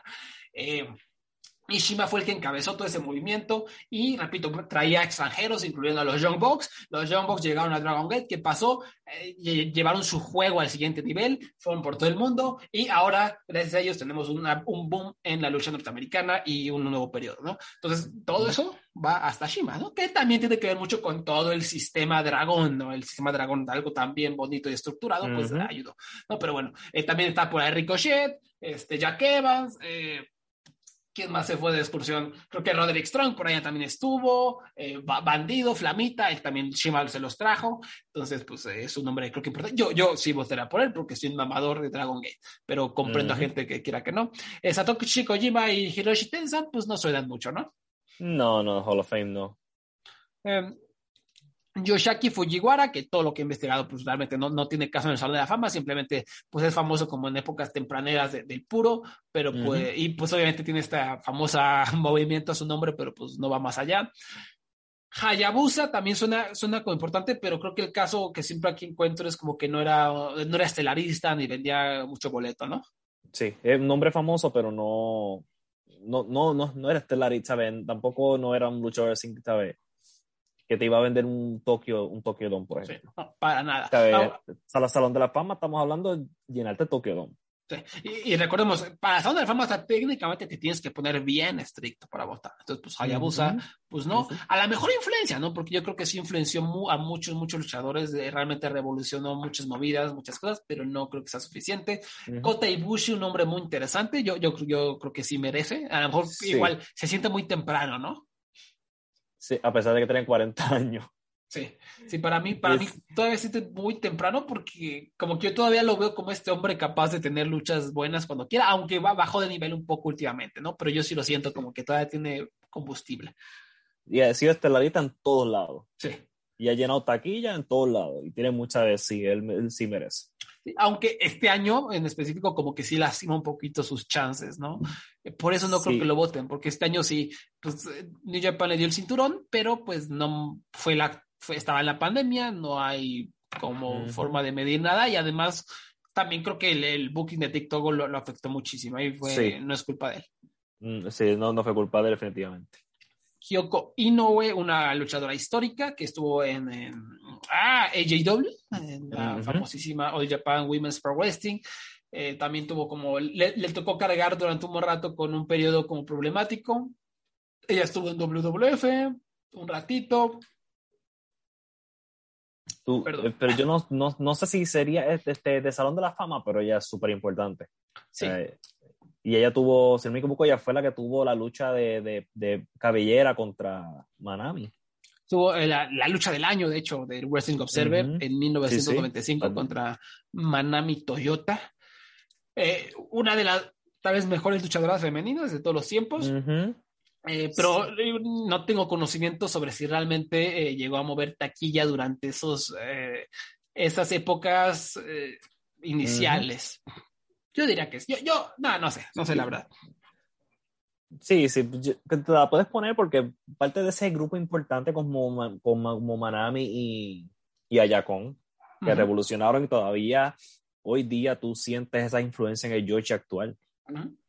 Em, Tomohiro Ishii, que igual es un nombre complicado, tú- inmediatamente tu reflejo es meterlo porque Sí. a, ver, a, ver, a ver, vamos a leer, vamos a leer las reglas. Dice, un candidato debe tener algo que ofrecer en las tres categorías o ser alguien tan destacado en una o dos de las otras categorías que merecen inclusión. Para mí, Ishii es muy destacado en, en el este en la candidatura de que excede siendo luchador dentro del cuadrilátero. Para mí él es súper mega destacado y yo votaría por él. ¿Por qué no? Es de, los, es de los mejores de el mundo. ¿sabes? Es de los pocos luchadores que es, él puede hacer cualquier tipo de lucha. ¿Mm? Cualquiera. ¿Sabes? No importa qué luchador sea, no importa qué parte del mundo, no importa qué estilo, Ichi va a ir contigo a, a tu nivel, o más que tú, no importa. no importa que tú seas, tú puedes ser el mejor volador del mundo y este cabrón te va a sacar una lucha cinco estrellas de, tu, de ti. Sí.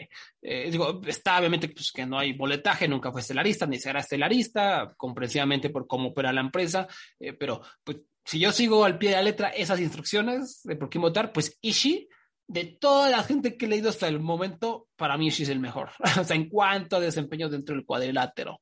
eh, entonces, pues yo creo que a lo mejor si votábamos por él. Naomichi Marufuji igual es un nombre complicado porque obviamente fue influyente durante esta época de Noah. Eh, se, se, habla que vendió boletaje durante obviamente la época de Noah antes de su caída de gracia ahora ya le vale gorro, pero igual sigue siendo tan importante y tan querido uh -huh. que pues la, la, empresa suele recurrir a él cuando se necesita un plan B, cuando se necesita un campeón transicional. Eh, él es como el as bajo la manga, a pesar de que él ya le vale a gorro y no le eche ganas, pues eh, eh, su influencia fue tan grande y es tan popular sí. que pues ahí está. Y obviamente tuvo grandes luchas, ¿no? Marafuji, eso no, no tenemos por qué decirlo. Entonces es un, es un nombre interesante, no sé si le alcance, o sea, no sé si tenga como una candidatura mm. tan fuerte en cuanto al poder taquillero. Sí, yo no, yo no creo. Es que y también es que tengo que admitir que en mi caso me influencia demasiado que no le importa un carajo últimamente. eso, yo, yo no sé si eso, si a ti no te importa, tú no puedes ser el Salón de la Fama, de nuevo. Yo sé que estoy quedando mi propia regla ahí, pero eso es algo que no, a mí me molesta eso. Después viene igual un como poco controversial, Naito, que todavía me parece que es demasiado pronto para tenerlo. Eh, yo, yo, yo soy pro Naito en Hall of Fame. Este, y me gustó mucho el artículo de Voices of Wrestling que escribió este John, no olvides su apellido ahora, me de John, John Carroll. Este, búsquenlo. Este, yo me, me convenció de que Naito merece estar en el Hall of Fame. O sea, sí, pero ese vato es el más mamador de Naito de todos los tiempos, entonces sí. así que, que confíe mucho en su subjetividad, ¿no? Pero eso sí, pues Naito, eh, gran luchador, como todos sabemos, muchas sí, sí. luchas de cinco estrellas, muchas luchas increíbles, mojadas, orgásmicas, y eh, por supuesto que super poder taquillero, mucha venta de mercancía, o sea, la, las ventas de los ingobernables de Japón son un fenómeno -huh. en el Puroresu y por supuesto esa gran coronación que tuvo en el Wrestle Kingdom de 2020, que fue este, un home run de, de, venta de boletaje, se vendieron las dos noches bastante, bastante, bastante bien, entonces pues yo creo que si Naito tendría que entrar, ahora a lo mejor ahí pues la longevidad, la influencia, no sé, longevidad ya, longevidad ya, influencia no sé qué onda, ¿no? Influencia realmente influencia tanto. Hay una controversia alrededor de ese aspecto. Yo sí votaba por, por Tetsuya Naito. Sí, yo hubiera, pues sí, yo también. Este, bueno, yo vi un video de cómo gente canta su canción en un parque de pelota. Uh -huh, uh -huh. Él es famoso en Japón. Pero de nuevo, este, no sé si, si mi source es, es muy confiable, pero me convencieron. sí. yo, yo, pero yo antes, no, eh, sin chiste, antes de leer ese artículo, yo siempre pensé que era Hall of Famer este, y, y cuando lo leí yo, oh, ok, creo que sí, sigue siendo en mi cabeza un, este, un alguien que merece estar ahí. Después tenemos a Okada, que ya hablamos de él. Meiko Satomura, otro nombre un poco controversial. Porque, a ver, o sea, Meiko ni de pedo ha sido, ha sido un gran nombre taquillero. Pero porque a Meiko mm. le, le, tocó cargar por una época de, terrible para el Yoshi Puroresu. O sea, Satomura, lo que hablamos un poquito de, desde otra estratosfera, no estoy comprando calidad ni nada, simplemente un poquito como lo que la rodeaba eh, con respecto a Trish Stratus, ¿no? De que pues a, a, Meiko le tocó el bajón terrible de, del, Yoshi, ¿no? Le tocó grindear y duro durante muchos años para intentar levantar al Yoshi, intentar mantener viva la escena, entrenando a gente, ayudando un poquito a, volver a, a, que, a que se popularizara el aspecto. Entonces, e, eso es muy complicado. Calidad luchística, tremenda. Una de las mejores luchadoras de las últimas dos décadas, sin duda alguna importante en cuanto a influencia por cómo ha entrenado a personas, pero pues realmente no hay venta de boletaje, ¿no? Entonces sí es un, es un hombre que yo creo que no la van a votar nunca, a menos de que tenga una especie de resurgimiento en Stardom y Star, o que vaya a Stardom y a Tokyo Yoshi Pro y se convierta en este nuevo boom luchístico que lo veo complicado, pero eh, es un hombre que a lo mejor yo sí votaría simplemente porque es, es que es bien raro, ¿no? es bien difícil porque a, fin de cuentas es, un país machista, Japón, o sea, ni modo, hay que decir las cosas como son. Y pues a lo mejor no es su culpa haberse desempeñado en ese, en ese ambiente. O sea, no sé, está difícil. Y es influente. Yo pienso que sí. Sí. Em, igual igual no, no, votaría, depende cómo me, me, levante ese día. Katsuyori Shibata, igual Dios me lo bendiga, grandísimo sí, pero... Sí, no. Ha, sido tan poco tiempo que nunca ha sido estelarista y ya, ya tuvo tan poco tiempo en, cuando volvió de New Japan que no, no, no, hay caso. de hecho, antes de New Japan, él estuvo en una empresa que fue moldeada hacia él y se cayó a pedazos. O sea, e, es este negativo. Su, su caso de, de, Shibata. Takashi Sugiura, igual Dios me lo bendiga, gran luchador. Lo mismo. O sea, él sí ha estado muy, mucha longevidad, ha sido como este, esta roca, este soporte imprescindible en Noah, pero él nunca ha sido este hombre que venda boletos, nunca ha sido este hombre como súper importante, as, que, que, merezca estar en un salón de la fama. Pues no. Y repito, aquí es donde digo, eh, es todo esto, pues es como muy estricto, ¿no? O sea, si, si a ti se subió representa algo, pues eso, eso es lo importante. Y finalmente tenemos a, perdona, Akira Taue, igual un, luchador bastante legendario que fue ex campeón de Noah, eh, tuvo como un montón, un montón, un montón de luchas de cinco estrellas de Dave Mercer. Eh, sí, yo, este hombre yo no sé qué hace todavía fuera de Hall of Fame, porque no lo ponen con sus amigos. ¿Cuántos son los pilares de All Japan? Eran los, famosos cuatro pilares, ¿no? Los tres, cuatro pilares. Son cuatro pilares, porque no, ¿por qué tenemos tres pilares en All of y no los cuatro? Sí, sí, sí. Ese es mi argumento contra con, con Akira Taue. Sí, sí, busquen sus luchas contra Suruta, contra Kawada, contra Misawa, contra Tamon Honda, este luchador eh, del año, pareja del año, este, uno, no sé, yo, yo para mí tendría también que, estar, o parece, es, que el problema es que eso, de que como que realmente solo fue campeón una vez, entonces a lo mejor no tuvo ese como poder de taquilla tan poderoso, tan espectacular, eh, pero mira, siguiendo nuestras reglas, si nos vamos con Nishi, pues nos tenemos que ir con Taue, ¿no? Taue, sí. Eh, y Taue es mi menos favorito de los, de los cuatro pilares, por ejemplo pero aún así es un tremendo luchador. Sí, entonces pues ahí está eso. ¿Y cómo estás de tiempo, Abraham? ¿Todavía te da tiempo de hablar de México a, detalle o me voy rápido? Sí, no, como quiera. Ok, porque ya este, este podcast ya duró casi dos horas, pero va a durar más porque aquí se viene la candidatura de México y esto sí me voy a, voy a explicar un poquito más. Comenzamos con los brazos. Eh, los brazos, que son estos, este, obviamente, brazo de oro, brazo de plata y el brazo, una pareja. A ver, bueno, antes, antes de, que empiece con México, para los que no sepan, y si no, les voy a refrescar. Ahí les va la historia de la UWA, ¿no? Eh, que es muy importante para comprender todas estas candidaturas.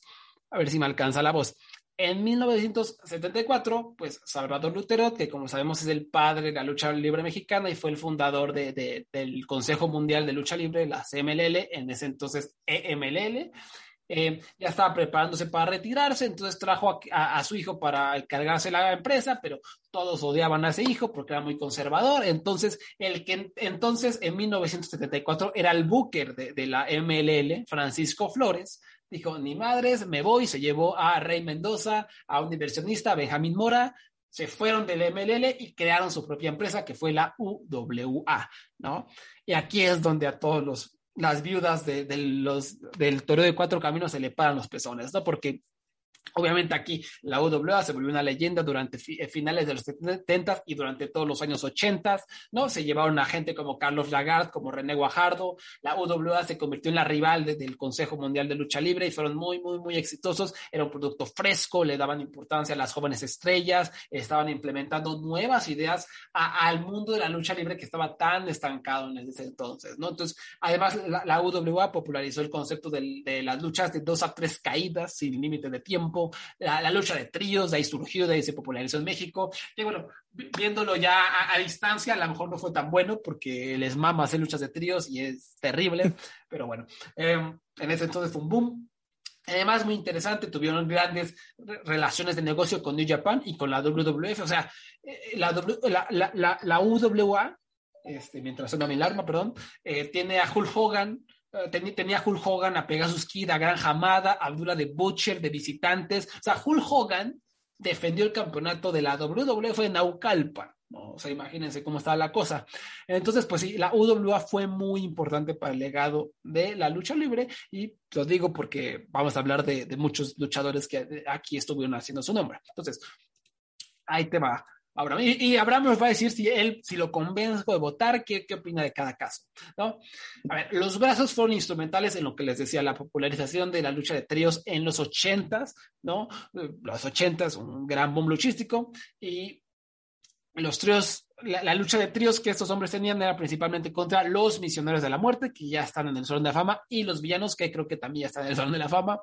Eh, entonces, era, había un momento en el que las luchas de tríos eran la cosa más popular que había en la lucha libre mexicana y era gracias a estos tres tríos que les acabo de decir, ¿no? Eh, realmente los brazos, su más grande rivalidad fue con los villanos, donde, o sea, si, tú buscas fotos de las luchas de los brazos con los villanos, eh, son puras llenas de sangre. O sea, hay sangre, sangre, sangre, sangre, mucha sangre, pura sangre.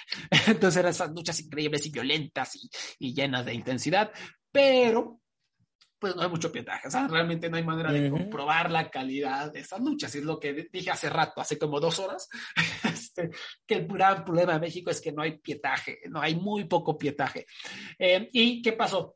Que los, eh, eh, la rivalidad de los brazos y los villanos hizo un tour por todo México y se, se, dice, otra vez se dice, no podemos, no tenemos, también un problema en México es que se inflan números, hay mucha mentira, no se, nunca se reportaban bien las cosas, no hay como una, ¿cómo decirlo? Como alguien que haya guardado los récords. O sea, no, no hay, no, hay como un historial de récords certero. No solo nos podemos guiar por lo que decían las revistas y las hipérboles y, los mamadores del toreo de los cuatro caminos. Entonces, em, se, se, se rumora o se dice que donde se presentaban los villanos y los brazos a luchar, arena que se vendía completamente, ¿no? Fue una rivalidad de tres años que culminó con una de las luchas más veneradas en la historia de, México, que es la lucha del siglo. Máscaras contra máscaras, lucha de apuestas en Plaza de Monterrey el 21 de octubre de 1988. Pero ¿qué pasa? No que igual se habla de la lucha del siglo, pero realmente creo que solo hay por ahí un video pedorrísimo de la lucha, no se ve nada, eh, a menos de que ya haya sacado alguien algo, que no, según yo no no se ve nada, o sea, no puedo comprobar que fue la lucha del siglo, no podemos comprobar que sí tuvo esta intensidad increíble. Y a pesar de que se dijo que vendió el boletaje y fue esta gran lucha, es, ah, yo he escuchado mucho, he leído muchos reportes de que este fue un fracaso total en, en, venta de boletos, la, la, famosa lucha del siglo. Mm. Entonces, pues sí, esa, realmente poder de taquilla? Yo creo que sí, porque ayudaron a popularizar la lucha de tríos. Durante los 80 tuvieron esta gran rivalidad. Puerto México fue uno de los actos luchísticos más importantes durante los 80 eh, top workers, o sea, mejores luchadores, no lo sé, no hay como gran manera de, confirmarlo. Uno pensaría que sí, porque eran grandes luchadores. Después, el pietaje que tenemos de los 90, ¿no? sobre todo de Super Porky, de brazo de oro, de brazo de plata, este, pues demuestra que sí eran grandes luchadores. Entonces, a lo mejor sí. Eh, ¿Vendían boletos? Parece que sí. Parece que no. Eh, el fracaso de la lucha del siglo es hay una asterisco muy grande, entonces está complicado. ¿Cómo, tú, ¿Tú qué opinas? ¿Tú votarías? Yo, con lo que tú me has dicho, yo creo que sí. Por el simple hecho de que tuvieron esta rivalidad que todavía se recuerda hoy día. Este, lo que sí, el, la venta de taquilla es lo único que yo te diría que, como tú dices, como no se sabe exactamente cuánto realmente se vendieron, ahí pues, pero por influencia nada más y por, la, por lo que popularizaron. Y, el, y, y yo creo que, ¿sabes? Y si sus oponentes entraron también, esto influencia a que ellos se voten por los brazos, porque los brazos sin, sin los otros no hubieran, los otros sin los brazos, ellos no hubieran nunca entrado, ¿me entiendes? Exacto. Y, ¿Cómo habrán hecho, cómo van a hacer, ¿sabes? tú necesitas este gran compañero? Uh -huh, uh -huh. Eh, o sea, de tres años son muchos. Y, y, si ya entró el, el, el, ¿cómo se llama? Los, los misioneros de la muerte. Misioneros. Uh -huh. A lo mejor también ellos entran, ¿no? Yo recuerdo, digo, repito, los misioneros de la muerte entraron gracias a mí, por ese podcast que grabé, ¿no? Este, no pero los misioneros de la muerte lo que tenía muy, mucho a su favor fue que literalmente eran la pareja más odiada de todo México porque eh, eh, durante una lucha que tuvieron contra el Santo, el Santo sufrió un paro cardíaco, ¿no? Entonces el, el, el promotor, muy inteligente, don, ah, se me olvidó su nombre, Francisco Flores, muy inteligente como buen Booker, como buen Booker tradicionalista lucha, empezó a vender la idea de que el Santo no había tenido un ataque cardíaco, sino que los, los misioneros de la muerte casi lo matan, o sea que casi se muere el santo por estos carnales. Entonces, ¿qué pasó? Pues que la gente, no, estos cabrones, y los iban a ver para que les partían el hocico, ¿no? Y vendían arenas por todos lados por eso. Entonces, este, eso fue como un asterisco muy, muy importante. Eh, y me parece que eso fue lo que los metió al Salón de la Fama. Ahora, los brazos, yo creo que pues, pues merecerían estar en, en contemplación y, uh -huh. este, muy importante, eh, Super Porky Brazo de Plata falleció recientemente, eso a lo mejor le da un pequeño empuje, ¿no? Adicional. A ver, después, después, después tenemos a, a, a quien tenemos a Sangre Chicana. Sangre Chicana. Ese, ese lo conozco. Lo conozco, pero ese, bueno, a ver, debutó en el 73, debutó como se llamaba Lemus, cuando debutó, así se llamaba un maestro que me daba programación. Eh, bueno, perdón por el paréntesis. Perdió su máscara rápidamente contra Kanek, pues después este, se volvió a poner otra máscara, igual la perdió luego, luego. este, pero igual es, es de esos luchadores que al quitarse la máscara como que se ayudan, eh, eh, tuvo un gran récord de lucha de apuestas, muchas, muchas luchas de apuestas, le quitó la máscara, mira, imagínate, Abraham, le quitó la máscara al increíble Hulk en 1984. ¿Cómo ves ese datazo? Impresionante. A Hulk. a Hulk el, de Marvel. El increíble Hulk, ah, exactamente. Eso será, eso, pero tuvo como votar por él porque tengo miedo. Sí, sí, ya, ya es para votarlo. Este, pues él luchó en el Consejo, en la, U, en la UWA durante los 80s y 90s, luego en la AAA, o sea, anduvo en todos lados. El muchacho también hasta en IWRG recientemente en los años 2000, ganó un montón de títulos, pero como sabemos, los títulos son de chocolate en México. Eh, ganó el NWA, peso medio, peso esto, el NWA. Ya saben que NWA había de todo, ¿no? O sea, y es más, yo soy el, el campeón, ya, ya, ya, he dicho esta broma muchas veces, pero yo soy el campeón NWA Lucha Jovers, ¿no? Este, eh, la, la, rivalidad que, digamos, lo elevó o lo hizo más recordado fue la que tuvo con Perro Aguayo durante los ochentas, igual, son luchas llenas, llenas, llenas, llenas, llenas, llenas, llenas de sangre, ¿no? Muchas, muchas luchas sangrientas. Eh, y eso fue lo que, pues digamos, sea su argumento de taquilla. Eh, ¿Qué más? ¿Qué más? Eh, ya tu, tuvo, no sé, es, es, realmente lo único. Algunas luchas destacadas, pues realmente son las del perro aguayo. No, nunca escuché sí. de alguien que destaque, tienes que ver esta, ¿no? Eh, hay yo, una que... yo, yo, la, yo la conozco porque son este, históricamente bien sangrientas. Uh -huh. y ya, o sea, hasta ahí, o sea, no, no hay algo que yo pueda decirte, vendió un montón de, uh -huh. de taquilla, algo que, algún récord, algo que, evidencia concreta, no la hay, ¿no? Que fue un gran luchador, también puede ser, pero pues realmente como se destaca fue con el perro aguayo realmente, ¿no? no uh -huh. Yo no lo votaba, ¿tú cómo ves? No, yo tampoco, ya, eh, no, no, sí, yo con lo que me has dicho, no creo que ella no. Uh -huh a ver, este es el nombre más... Vamos a dejarlo hasta el final, vamos a dejarlo hasta el final. Sí, sí, ya sé cuál tú dices. Es, es, muy, muy interesante. Eh, los hermanos Dinamita, eh, que eran eh, Máscara año 2000, las 100 caras y Universo 2000, todos hermanos. en algún punto los llamaron los capos, tuvieron mayor éxito en los 90 en el Consejo, luego saltaron de barco y se fueron con Antonio Peña a la AAA. Eh, aquí interesante porque 100 caras fue muy importante eh, como taquillero en la AAA en sus inicios. Incluso él estelarizó la primera triple manía contra Conan, una lucha de dos a tres caídas, en el que perdía se tenía que retirar. Y esa triple manía fue uno de los eventos más taquilleros en la historia de la lucha libre. Alrededor de 45 o, o 50 mil personas estuvieron ahí, ahí presentes. Este, eh, pero eso fue a nivel individual, repito, a nivel individual. Estamos aquí como los quieren meter al fondo de la fama, es como los hermanos dinamitas. Entonces, eso está más complicadito, porque pues eh, siento que no hay el caso, ¿no? Por ahí también, este, eh, Máscara año 2000 también estuvo en las semiestelares de Triple Manía con Perro Guayo, una lucha muy importante. Y pues nada, los Dinamita tuvieron rivalidades con Pierro Jr., con el vampiro, con Perro Aguayo y su hijo también. Y pues yo, yo, las luchas que he llegado a ver de ellos, pues está chido. A lo mejor para su tiempo eran muy, muy importantes, pero yo no se me hace así que digas, ah, caray, no sé, no sé, no lo sé. Eh, ¿Te convencí? definitivamente no. no. No, no, definitivamente no, porque creo que no, creo que no voy a votar por ellos. Los brazos están ganando mi voto.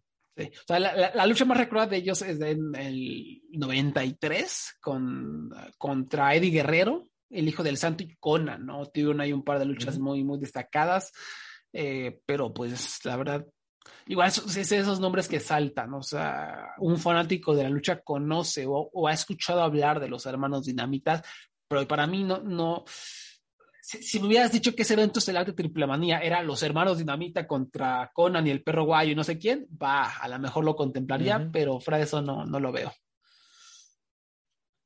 Um, después, después, después, ¿a quién tenemos? ¿A quién tenemos? Me parece que es, es, es el buen, sí, Dorrell Dixon, un, nombre también interesante que vale la pena reflexionar, ¿no? Conocido como el gigante de ébano, él era, eh, él es, era, era, de Jamaica, originario de Jamaica, físico-culturista, ¿no? Tuvo una formación de pastor cristiano, levantador de pesas. Él un día visitó Ciudad México como parte de los Juegos Centroamericanos y del Caribe, eh, creo que incluso ganó medalla, fue, ganó medalla de plata, ganó medalla de plata, porque recuerdo una entrevista dijo que si hubiera ganado medalla de oro, él se hubiera regresado a Jamaica, porque lo hubieran recibido mm. como héroe, pero ganó la de plata. Entonces, pues se quedó en México, o sea, desertó al equipo, se ocultó en Puebla para que no lo encontraran, estuvo ahí de ilegal, eh, luego se hizo amigo y, y de, del gobernador de Puebla, que era creo que el hermano del presidente en ese entonces, y pues es, es, esta persona le consiguió trabajos, ¿no? De, por su musculatura, pues de entrenador, de lo que fuera, de guardaespaldas. Luego un día conoció a Salvador Luterot, el padre de la lucha mexicana, quien lo vio y se mojó y lo convenció de entrenar lucha libre, ¿no? Entonces, eh, Dorrell Dixon formalmente debutó en 1955, en el 58 ganó el campeonato peso ligero de la NWA y estuvo en eventos estelares por todo México. Eh, luego, Aquí viene una parte importante. Él emigró a Estados Unidos, él era conocido como Calypso Kid, formó parte de uno de los primeros equipos afroamericanos populares en Estados Unidos.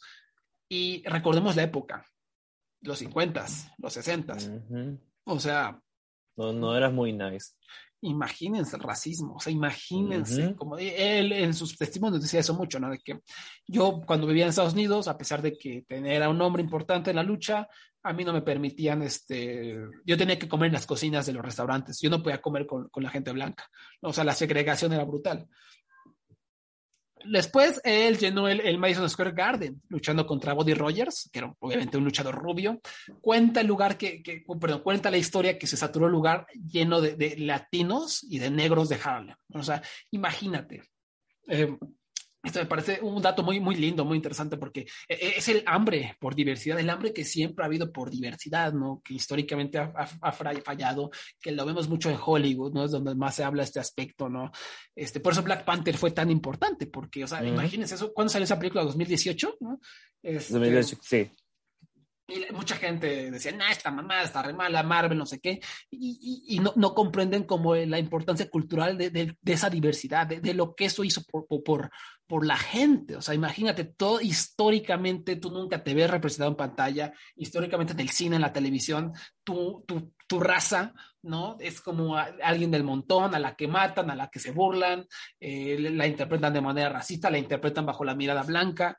¿No? Y la gente lo que realmente quiere, tiene esa hambre de verse representado en pantalla. Entonces, ¿qué pasó? Black Panther eh, mostraba esta civilización negra, chingona, eh, tecnológicamente avanzada, que logró todo eso sin la intervención de una sola persona blanca. Entonces, y todas estas personas increíbles, llenas de valores, un líder en Black Panther poderoso, ¿no?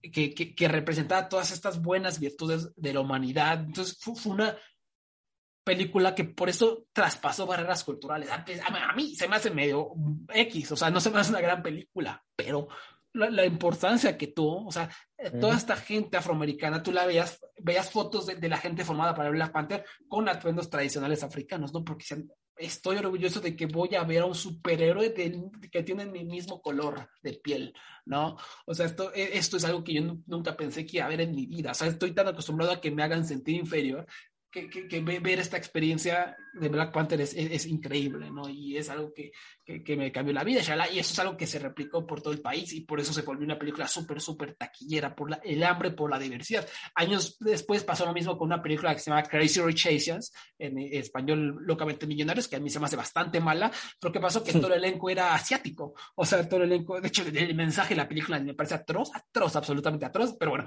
todo el elenco era asiático y a la película le fue súper bien. ¿Por qué? Porque la gente siempre tenido esa hambre de, de, de diversidad, de verse representados de alguna manera.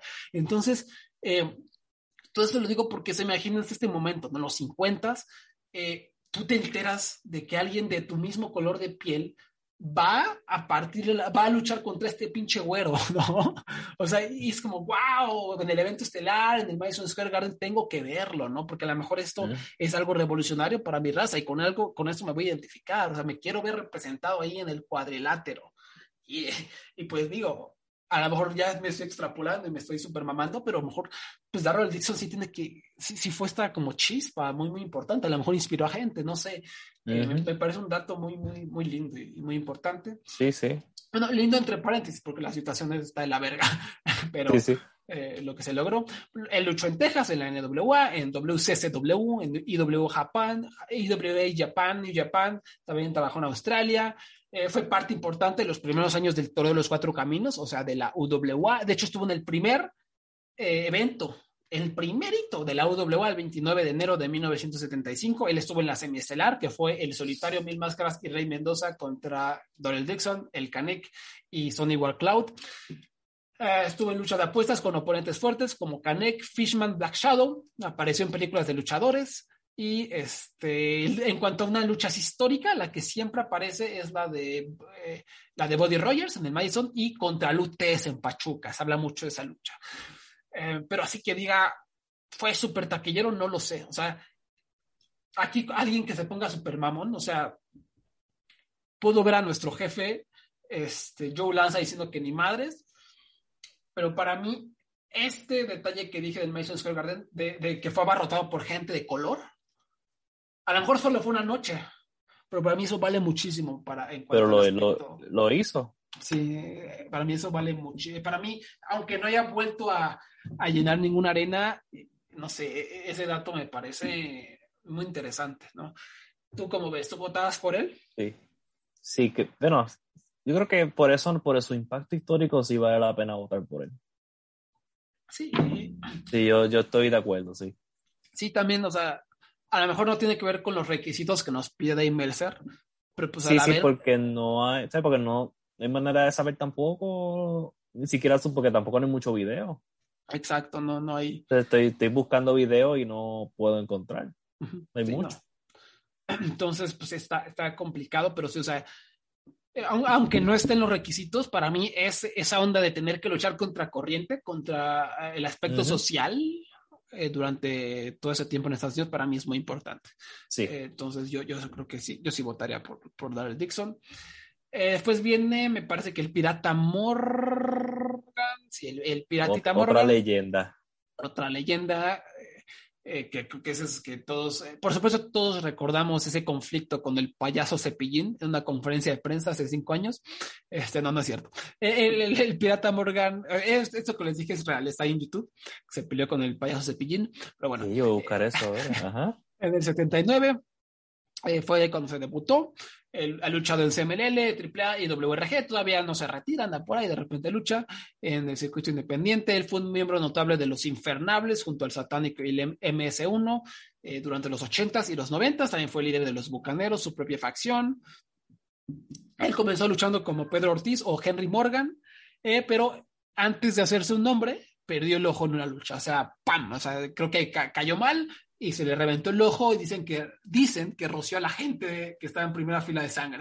¿no? Este, eh, esto fue como un augurio, ¿no? De lo que se convertiría este hombre, uno de los más sanguinarios.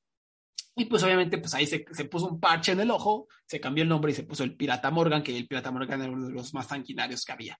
No tuvo una rivalidad muy fuerte con, con los brazos, ¿no? Los, los, infernales y los brazos. Eh, fue, fue, campeón de tríos muchas veces. Eh, en AAA fue luchador y entrenador un ratito. Eh, tuvo grandes luchas contra el Faraón de Caballeras en el 91. Eh, y, y, la que se habla fue una leyenda así también de las luchas fuertes, fue contra los brazos en 1991 también. Entonces, sí, es un nombre que también salta a la mente como este hombre como muy, muy destacado, pero no sé qué tanto así, exactamente qué tan taquillero fue, me parece que, que realmente no lo fue tanto, o sea, yo, yo no mm. podría asegurar su, su, ese poder, ni tampoco su influencia, o sea, honestamente, por más que sea popular y, y nada, este, no votaría poder, y por ahí un, un, datillo, él fue padrote en su juventud, él fue pimp, y declaró que oh. estuvo en la cárcel por trata de blancas, pero su papá pagó la fianza y lo liberaron. Entonces, este, no sé si eso haya este, determinado tu voto o influenciado tu voto, pero yo la verdad no votaría por, por Pirata Morgan. O sea, creo que sí ha sido importante, es un hombre sanguinario, espectacular, pero nada. Sí, tú necesitas algo más fuera de, de este, de tener lucha, ¿sabes? una lucha épica o dos, no te, yo, yo creo que necesitas algo más. Sí. Por lo menos necesitas mover más taquillas y que tú hayas sido más influyente en esa área. Sí, sí, para mí no es tan influyente el pirata, entonces yo no lo metía. Después tenemos uno de los casos más complicados. Se vienen tres o cuatro casos muy complicados. ¿eh? El primero es el de eh, Carístico. Carístico, místico, sí. el místico original. El, el primero, hay que, hay que aclarar. Hay que aclarar. Uh -huh. Um, él, obviamente, Místico es considerado una de las más grandes estrellas taquilleras en la historia reciente de la lucha libre. De hecho, en un punto, él era el número uno, el hombre más taquillero de todo el planeta. En 2006 ganó el premio del Wrestling Observer al mejor luchador y el, luchador más taquillero, algo inédito, algo que, pues, pues como sabrán, Melzer no ve lucha mexicana, ve muy, muy poca lucha mexicana y pues, que haya pasado esto con Místico fue impresionante. Yo me acuerdo, yo en esa época no veía tanta lucha mexicana, realmente me valía gorro la lucha mexicana. Eh, oh, me valía gorro a medias pero conocí al místico. Yo fui a la arena a ver al místico, a pesar de que no era, yo de semanalmente ver el SML o AAA, yo conocí al místico era muy, muy importante, influyente. Y conozco a familiares, amigos que, empezaron a ver lucha libre gracias al místico. Um, y sí, ya llenaba, llenaba la Arena México, por supuesto, era impresionante era un fenómeno absolutamente enorme. Es de las pocas estrellas de la lucha mexicana que lograron meterse a, al, recientemente, que lograron meterse como a la cultura popular, al mainstream. Entonces, todos en México conocían a este vato, todos, todos, porque salían comerciales, ¿no? De, de, de helado, de, de tiendas de, muebles, hasta de, creo que del PAN, de, una, pues, un partido político, hacía este, este vato comerciales. También estuvo en esta. Eh, en un video musical famosísimo de la quinta estación, que de hecho la, la música de entrada del místico, carístico actual, es, eh, es la música de ese video en donde el actuó chafísima el video, donde se enamora creo que de la cantante, de la vocalista y se besan al final, chafísima, chafísima, pero bueno, era un, era pinche video que lo pasaban todo el tiempo en la tele, todo el tiempo la canción la escuchabas por todos lados, por todos, todos, todos lados. Entonces, muy popular, eh, además, esta, esta, canción no solo fue popular, popular, en México, fue muy popular en Estados Unidos y en España. Entonces fue algo que trascendió fronteras. Eh, me atrevería a decir que eh, en, en, mi, en, en mi, tiempo de vida, ningún uh -huh. otro luchador mexicano ha creado tanto ruido en mi país como el místico. ¿eh? O sea, tal popularidad, yo creo que, o sea, ese pico, o sea, porque incluso tú veías los resúmenes deportivos, o sea, eh, la jornada se llamaba, por el, el, resumen deportivo aquí famoso en México. El 90% era soccer, pero dura, uh -huh. durante el do, del 2006 al 2007, 2008, en estos resúmenes del soccer y del fútbol americano metían algo de, de la lucha mexicana por el místico. Metían un reportaje sobre el místico que hizo el místico esta semana, ¿no? Um, hacía unas taquillas impresionantes, su rivalidad con Averno fue muy popular, Eh, yo estuve en, en, una lucha muy importante de apuestas contra Negro Casas y era una locura. Pero, pero, pero, pero, pero, pero, se fue a la WWE, ¿no? Y, este, y ya después lo conocemos, ¿no? O sea, su corrida en la WWE fue tan horrible, tan, tan terrible que, que pues muchos argumentamos, o bueno, mucha gente argumenta, no sé si yo me incluya, que, que, que sobrepasa todo lo bueno que hizo antes. O sea, fue tan terrible que, que hirió su legado de una manera espectacular. O sea, digamos que, que su carrera en México era un, un más, más 500 y luego su carrera en WWE fue un menos 600, menos 700, ¿no? O sea, si lo puedo poner en algún tipo de número, ¿no? Eso ya, ya, conocemos la carrera en, en, Estados Unidos, una máquina de boches, se negaba a aprender inglés, se peleaba, se lastimaba constantemente, eh, no, o no le salía nada bien, un desastre, un desastre, se convirtió en un meme, había una fábrica de memes con su, con su cara, eh, históricamente el botch se le atribuyó a él, a Sin, a Sin Cara, al místico, luego... Ah. Regresó a México, se cambió el nombre mil veces, eso también se volvió una burla, un meme, no, no realmente eh, por ahí una lucha que tuvo contra Rey Mysterio en, en un triple manía, bastante mala la lucha. Y ese triple manía fue los peores eventos en la historia de, de, toda, toda, toda la industria. No recuerdo qué triple manía es, pero fue la, esta lucha infame de los payasos contra los villanos. Em, eh, pues Místico, Místesis en ese entonces estelarizó ese evento. Y y pues de ahí en fuera se, ha, se le ha pasado como dormitando en un limbo, no le echa muchas ganas, no, realmente no innova, ya le vale un carajo, pero sí, le encanta salir a que le aplaudan y todo eso. Um, ¿Tú cómo ves, este, cómo ves al místico? ¿Lo metemos al Salón de la Fama o no? Su segunda mitad de, vida, de carrera lo descalifica. Tristemente. Sí. Eh, ¿Sabe? Él pudo haber tenido una tremenda carrera al principio, pero desde que se fue de WWE, cuando entró la WWE, ahí se cuelga.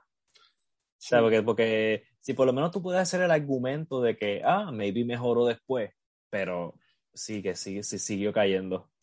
Sí, está, está, complicado. En cuanto Ese... a me, mejor luchador, pues sí, sí, o sea, en cuanto a calidad luchística, yo creo que la tuvo. Poder Taquillero la tuvo, protagonizó un montón de aniversarios del Consejo, 18 mil, 19 mil personas, -huh. Triple Manía 23, del que les comentaba. Eh, la, la, lucha libre World Cup, que fue un evento en el Palacio de los Deportes, con, tuvo 17 mil asistentes y él también protagonizó, el, creo que ganó, ganó el torneo con Alberto el Patrón y Rey Misterio, el Dream Team, como se le llamaba. Pero híjole, o sea, durante tres uh -huh. años sí fue rojo, rojo, rojo, rojo el disco sí. y de ahí en fuera, pues está difícil. Yo, yo no sé, no sé. Igual es como me levante ese día. Sí, sí. Se me está acabando la voz. Vamos a ver ¿qué, qué, quién, más, quién más me falta, quién más me falta. Octagón. Octagón, el buen Octagón, que igual es de esos que tú escuchas Octagón y dices, este vato tiene que estar en el Salón de la Fama, y parece que sí. Eh, empezando su famosa lucha de cinco estrellas al lado del Hijo del Santo contra los gringos locos Eddie Guerrero y Art Bart, que fue en el mm. primer pay-per-view como de una empresa mexicana visto en Estados Unidos. O sea, el Wentworth Collide, ¿verdad? Ah, Wentworth Collide de, de, la AAA y WCW. Yo, yo, la, yo la vi, sí. Ah, mira, y pues esa lucha es como la, la lucha, ¿no? Obviamente ha habido muchas mejores, pero pues es, fue la más popular gracias a que Meltzer le dio cinco estrellas. El nombre fue inspirado en la película El Octagón con Chuck Norris. Y, y recordemos que este hombre, el, hombre detrás de la máscara Octagón, eh, se me olvidó su nombre, eh, él eh, había entrenado artes marciales y tenía este background. Y pues Antonio Peña era un genio, era un genio creativo. Y pues la idea es que fuera un ninja mexicano. Octagon era un ninja mexicano y pues el traje, el estilo tipo karate, pues todo fue un hitazo con el público y con los niños, ¿no? Uh a principios de la década de los noventas, el, el, género cinematográfico, la lucha libre también experimentó como un, un, renacimiento. Eh, y Octagón fue protagonista en, en, tres películas, en el 91, en el 92. Protagonizó La Fuerza Bruta, Lucha Muerte y Octagón y Atlantis. Si, si escuchan maullidos, es el productor Copal que, creo que quiere jugar. Este, a principios de, de los noventas era uno de los luchadores más populares de México. El Consejo lo hizo campeón. Él comenzó a hacer pareja con Atlantis eh, y pues se volvió un equipo de leyenda, ¿no? Luego se le, se le agregó Máscara Sagrada a este equipo, es Atlantis, Máscara Sagrada y Octagon, una cosa de loco, súper popular. Cuando comenzó la AAA, Octagon fue una de sus caras. Su equipo con El Hijo del Santo fue el equipo estelar de los técnicos de, de la AAA en sus comienzos. Eh, a mediados de los noventas, nuestra storyline ya les hablaba con los gringos locos. Los gringos locos contra Octagon y Hijo del Santo fue también un hitazo, fue uno de los programas más importantes de la AAA, algo que ayudaba a vender mucho, mucho boleto. Repito, protagonizó el primer pay-per-view en la historia mexicano en, en transmitirse en Estados Unidos, When Worlds Collide. Luego ya después vino un desmadre, ¿no? La, la mini versión de Octagoncito. Ay, cálmate, compadre. Está, está loco el productor. Este, yo, creo que él, él, yo creo que él está a favor de Octagon y el Sí, Salón de la sí. Fama. Se- ahorita se echó unos movimientos de karate impresionantes el productor Copal. Este, vino la, la mini versión Octagoncito, los clones malvados, Pentagón. Si usted se pregunta de dónde vino Pentagón Junior, pues el nombre viene desde el legado de como 40 pentagones que ha habido, que fueron creados como clones malvados de Octagón para luchar contra Octagón. ¿no? Este, creo que Samurai del Sol fue uno de ellos, ya ni me acuerdo. Eh, pues eventualmente, después de eso, pues ya se volvió todo un congal, ¿no? Demandas, problemas con el nombre, este, muchas polémicas, unas conductas verdaderamente aberrantes desde Octagón. Y, y, digo, esto, voy a contar una anécdota, no sé si sea real, eh, repito, ¿no? a lo mejor todo es mentira, pero me parece que es algo chusco para, para contar. Yo conocí a algunas personas que, que trabajaron en AAA, que fueron jefes míos en una casa productora, y ellos me, me contaban, ¿no? Que, que Oct- Octagon tuvo un, no sé si todavía tenga, pero tuvo un problema muy fuerte con la bebida. Y ustedes, jóvenes este, o viejos que escuchan esto, a lo mejor recuerdan luchas de Octagon en donde lo ataban a las cuerdas. Em, y dicen, ah, qué raro, porque se la pasa Octagón atado a las cuerdas? porque siempre anda en las cuerdas? Pues porque estaba borracho, ¿no? Entonces, estaba tan borracho que lo, lo ponían ahí en las cuerdas, lo atoraban, que no hacía nada y pues parecía que estaba ahí preso, ¿no? Pues la verdad estaba bien pedo. Y pues ya, los demás luchaban, ¿no? Entonces, esa es la explicación de por qué Octagón siempre andaba atorado en las cuerdas, si es que recuerdan esas, esas ocurrencias. Digo, no sé si sea verdad, me lo contaron gente que trabaja en AAA, eso es, no, no, no, no quiero que Octagón me la haga de pedo, era un chisme que me contaron, no tengo idea si sea realidad, pero me da risa. Em, entonces, pues sí, o sea, a ver, ah, no lo sé, no lo sé, yo creo que sí.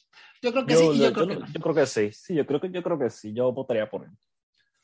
Eh, Además, hay un montón de luchas como fuertes. O sea, si, si tú buscas Ujú. como luchas de él, hay, hay un montón, o sea, de, de luchas de renombre. Hay, pero sí un montón, un montón. Esta que hablábamos con- contra Love Machine, contra Mini, bueno, contra con Rey Misterio a contra Blue Panther, Fuerza Guerrero y Psicosis, contra Fuerza Guerrera, eh, contra Pierrot Jr. y Psicosis, contra Heavy Metal Pentagon y Psicosis. Tuvo un montón de esas luchas de tríos bastante espectaculares y bastante recordadas y queridas. Entonces, creo que en cuanto a cualidad, calidad existía, aunque yo creo que también tiene que ver mucho el apoyo del público. Em, y pues entonces sí, sí o no, sí o no. Es que, es que mira, Sí, yo, creo que sí. mi argumento en contra es. O sea, creo que después no hablé mucho de él, pero su, su legado post eh, triple A, post todo de fama, ha sido muy negativo. O sea, todas estas cosas Ajá. tan desagradables que he hecho, de darle el no- su no- Octagon Junior a alguien más y luego intentar demandar a triple A y no sé quién demanda y luego quiere demandar a la persona que él le encomendó el nombre de, de, de Octagon. O sea, ha sido conductas verdad- verdaderamente bajas y repugnantes. Entonces, por eso Mm. Yo no votaba por él. que se. Ya, ya, ya entiendo por qué, va, por qué vacila. Sí, sí, sí. Si, no, pues, si, si nos apegamos a Salón de la Fama como Ajá. tiene que ser, objetivamente, Ajá. tiene un pedo. O sea, súper taquillero, salió en películas, súper querido. Es un hombre que, de esos como La Parca, como el, el Santo, como, como Blue Demon, que creo que toda persona en México conoce. Aunque no sepa nada de lucha, han escuchado el nombre Octagon. Y, y su vestimenta es icónica. Y, y las luchas las tuvo, luchas cinco estrellas, eh, influencia súper importante. Eh, en la triple ayudó muchísimo. Entonces, objetivamente sí, creo que sí merecería estar. Pero yo no votaría por él, por, por lo que ya dije. Hablando de la parca. Hablando de, Eh. de la AAA y de la Parca, también un nombre interesantón, eh, porque muchas veces se le recuerda, esta es, esta es la Parca AAA, no, no LA Park, eh, rodó- a- Adolfo Tapia, ¿no? La parca AAA, ¿no? Que él comenzó en AAA como Caris la momia, tuvo pequeñas rivalidades con Blue Demon Jr., este realizó Triple Manía 4C, e-, ese año hubo tres Triple Manías, este, pero bueno, él protagonizó una, que no contó mucho porque era una jaula de acero, este, de esas de moleras de apuestas, donde al final a uno lo rapan o le quitan la máscara, pues eh, ahí Caris la momia fue el último que quedó, pero, pero hizo que destaparan al halcón dorado. En 1996, LA Park se fue a WCW y para no perder el personaje, pues la AAA le, le, le cedió, le puso a Caris, le cambió el nombre a La Parca Junior. Aquí tuvo grandes rivalidades con los Vipers, mucho éxito, muchos campeonatos. En 2001 ganó el, Rey de Reyes y, de ahí lo empezaron a encumbrar. Ahí fue cuando AAA dijo, bueno, tú vas a ser uno de nuestros estelaristas. ¿no? En 2003 volvió a ganar ese torneo y de hecho lo, ha ganado un total de cinco veces. Es el hombre más ganador del torneo Rey de Reyes. Estuvo en seis eventos estelares de Triple Manía. O sea, eso, está potente, está poderoso. Estuvo en el evento estelar de Triple Manía 11, Triple Manía 12, Triple Manía 13, Triple Manía 14, Triple Manía 17 y Triple Manía 18. Entonces, y todos esos eventos, no, no, no todos les fue perfectamente taquilla, pero bastante bien. De repente, en 2003, LA Park se, se, se, se, unió a la. regresó a México. Bueno, en ese entonces LA Park se llamaba La Parca, obviamente, ¿no? Eh, pero pues empezó el problema, porque se fue al Consejo Mundial de Lucha Libre y dijo Antonio Peña, ah, chinga, no, ah, chinga, ni madres, entonces tú no puedes usar ese nombre si te vas a la competencia, carnal, entonces voy a tomar acción legal. Y de paso, le quitamos al junior a, al junior a nuestra parca. Entonces, Caris la momia, que era la parca junior, se convirtió en la parca, ¿no? Y entonces ahí se armó el merequetengue y se armó todo un drama, eh, muy famoso ese drama de Ley Park y la parca. Pero bueno, mientras ocurría este drama legal detrás bambalinas, pues ya la parca estaba posicionado como vato clave, como el vato leal de la AAA, el estandarte, ¿no? Le quitó la máscara al cibernético en Triple Manía 12, donde hubo alrededor de 20 mil personas, después vino todo el desmadre de la TNA y la Legión Extranjera, y Jarrett y bla, bla, bla, y mucha gente extranjera y luchas moleras. Luego, este, la parca desenmascaró a Muerte Cibernética, a.k.a. Ricky Banderas, en un Triple Manía. En 2007 vino como un punto muy importante porque fue cuando se lesionó el hombre, el, el, hombro en un accidente de carro y pues de ahí vino el declive luchístico. Ustedes, si recuerdan a la parca antes de su deceso, o sea, del 2007 al 2019 prácticamente, si se fijan en las luchas de la parca, él no puede levantar eh, los brazos, o sea, él no, él no, puede levantar como arriba de los hombros los brazos. Era mm. por, por, esto, o sea, él está muy jodido, luchó por mucho tiempo muy, muy, muy lastimado, el pobre porque, y, y, de ahí también viene una mala imagen, ¿no? Se, se, se, dice que siempre era un mal luchador, porque después de 2007 pues era un luchador bastante malito. ¿Pero ¿Por qué esto? Porque no podía ya mover el brazo después de este accidente de carro. Pero antes de eso creo que era bastante bueno y bastante capaz. Um, los fanáticos de AAA ya me corrigieran sobre esto, ¿no? no yo, yo, así que diga, ay, me acuerdo de las grandes luchas de calidad de cinco estrellas de la parca, la neta es que no, pero no era como tan, tan fan de la AAA, a lo mejor Alice me, me podrá corregir. Uh -huh. Pero bueno, ya desde 2007 adelante, pues ya fue, fue, un declive en cuanto a calidad, pero la AAA lo siguió encumbrando, ¿no? Eh, inició una rivalidad, ahora sí en 2016, 2010 se puso sabroso porque LA Park regresó a la AAA, inició una rivalidad con la parca impostora, como le llamaban, muy famosa, muy, muy, muy famosa, yo recuerdo que para esa madre aparecía en todos lados, ya lo que estaba en boga en la televisión mexicana, la parca contra LA Park, quién va a tener los derechos del nombre, porque además era de esas historias, en, una, en la industria de la lucha mexicana, realmente no siempre, siempre, siempre se ha mantenido el kayfabe. Sí, ha sido muy tradicionalista el aspecto, y como todos ustedes saben, ¿no? o sea, incluso alguna vez a mí me, me regañaron una publicación por salirme del kayfabe, o sea, escribir un artículo, ¿no? O sea, imagínense, y eso, era el, eso fue en el 2012, 2013, así de fuerte ha sido el kayfabe, y pues imagínense, en 2010, 2010 llega esta rivalidad que de alguna manera rompe con el kayfabe, que está metiendo cosas como detrás de bambalinas, pues fue todo un éxito. Me acuerdo que había estos programas hasta dramáticos, ¿no? El mito detrás del nombre, la mamada y la panca contra el muy, muy popular y por supuesto fue una lucha bastante taquillera. Y pues ya, o sea, realmente fue un hombre que yo creo que fue clave en AAA. No sé si los haya ayudado a elevarse a nuevas alturas, uh -huh. pero, y no sé qué tanta influencia haya tenido pero, o sea, eh, eh, leyéndoles esto, eso que preparé, suena que sí, ¿no? ¿Cómo Sí, ves? suena, su- suena que, que sí, que puede entrar, a pesar de que haya en sus últimos años, ¿verdad? Decaído su, ¿verdad? Por razones obvias, su, ¿verdad? Su, su calidad luchística. Y bueno, Pero sí, su- pero sí la rivalidad contra Le Park, eso nada más, eso es bien reconocido. Ujú. Aquí lo que lo va a afectar es eso, de que pues él era por algunas personas pues conocida como "Ay, LA Park- la Park impostora, incluso muchos le chiflaban en las arenas como "Eh, LA Park, LA Park, le empezaban a cantonear al pobre, ¿no?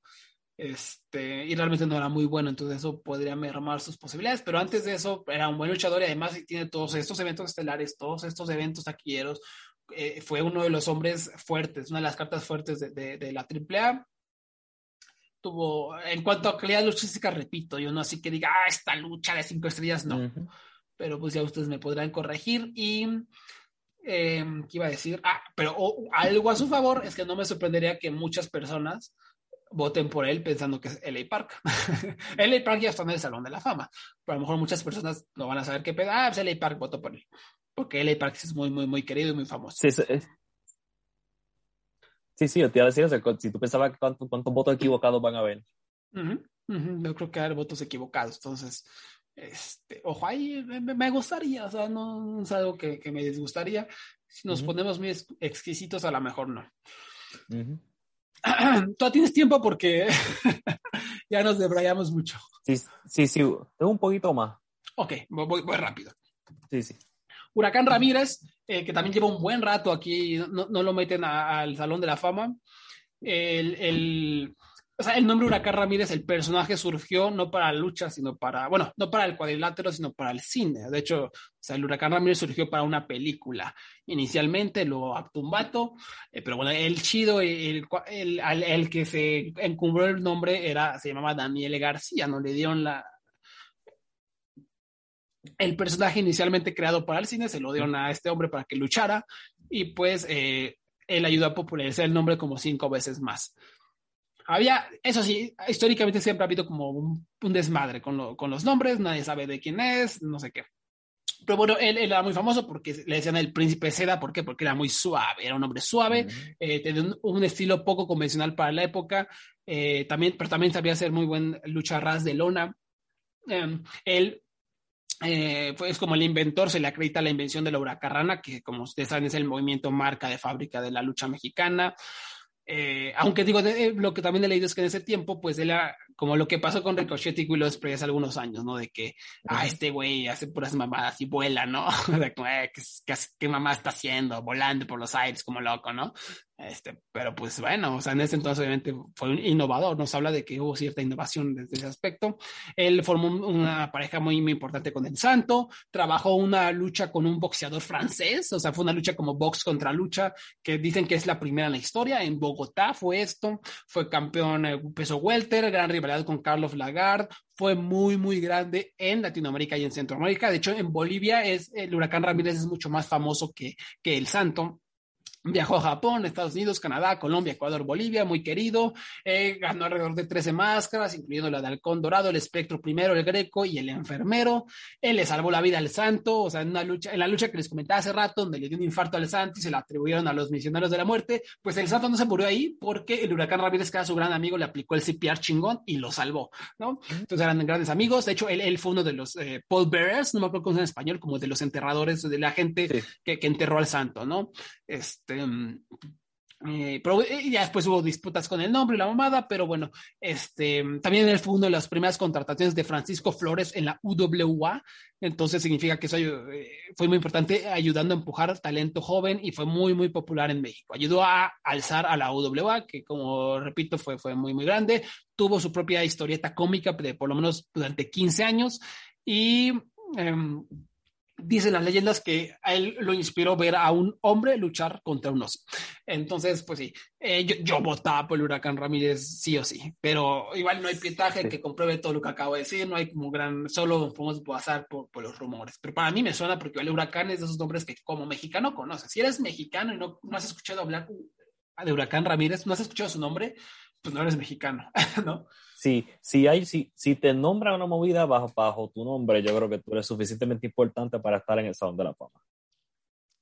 ahorita vamos a hablar de eso. ¿Por qué? Se viene Rito Romero, hablando, qué, qué, qué buena transición. Oh, ¿Eh? Qué buena transición. Rito Romero era conocido en la pantalla de Guadalajara, la Maravilla de Jalisco, la, la, la, eh, el Rayo Mexicano, ¿no?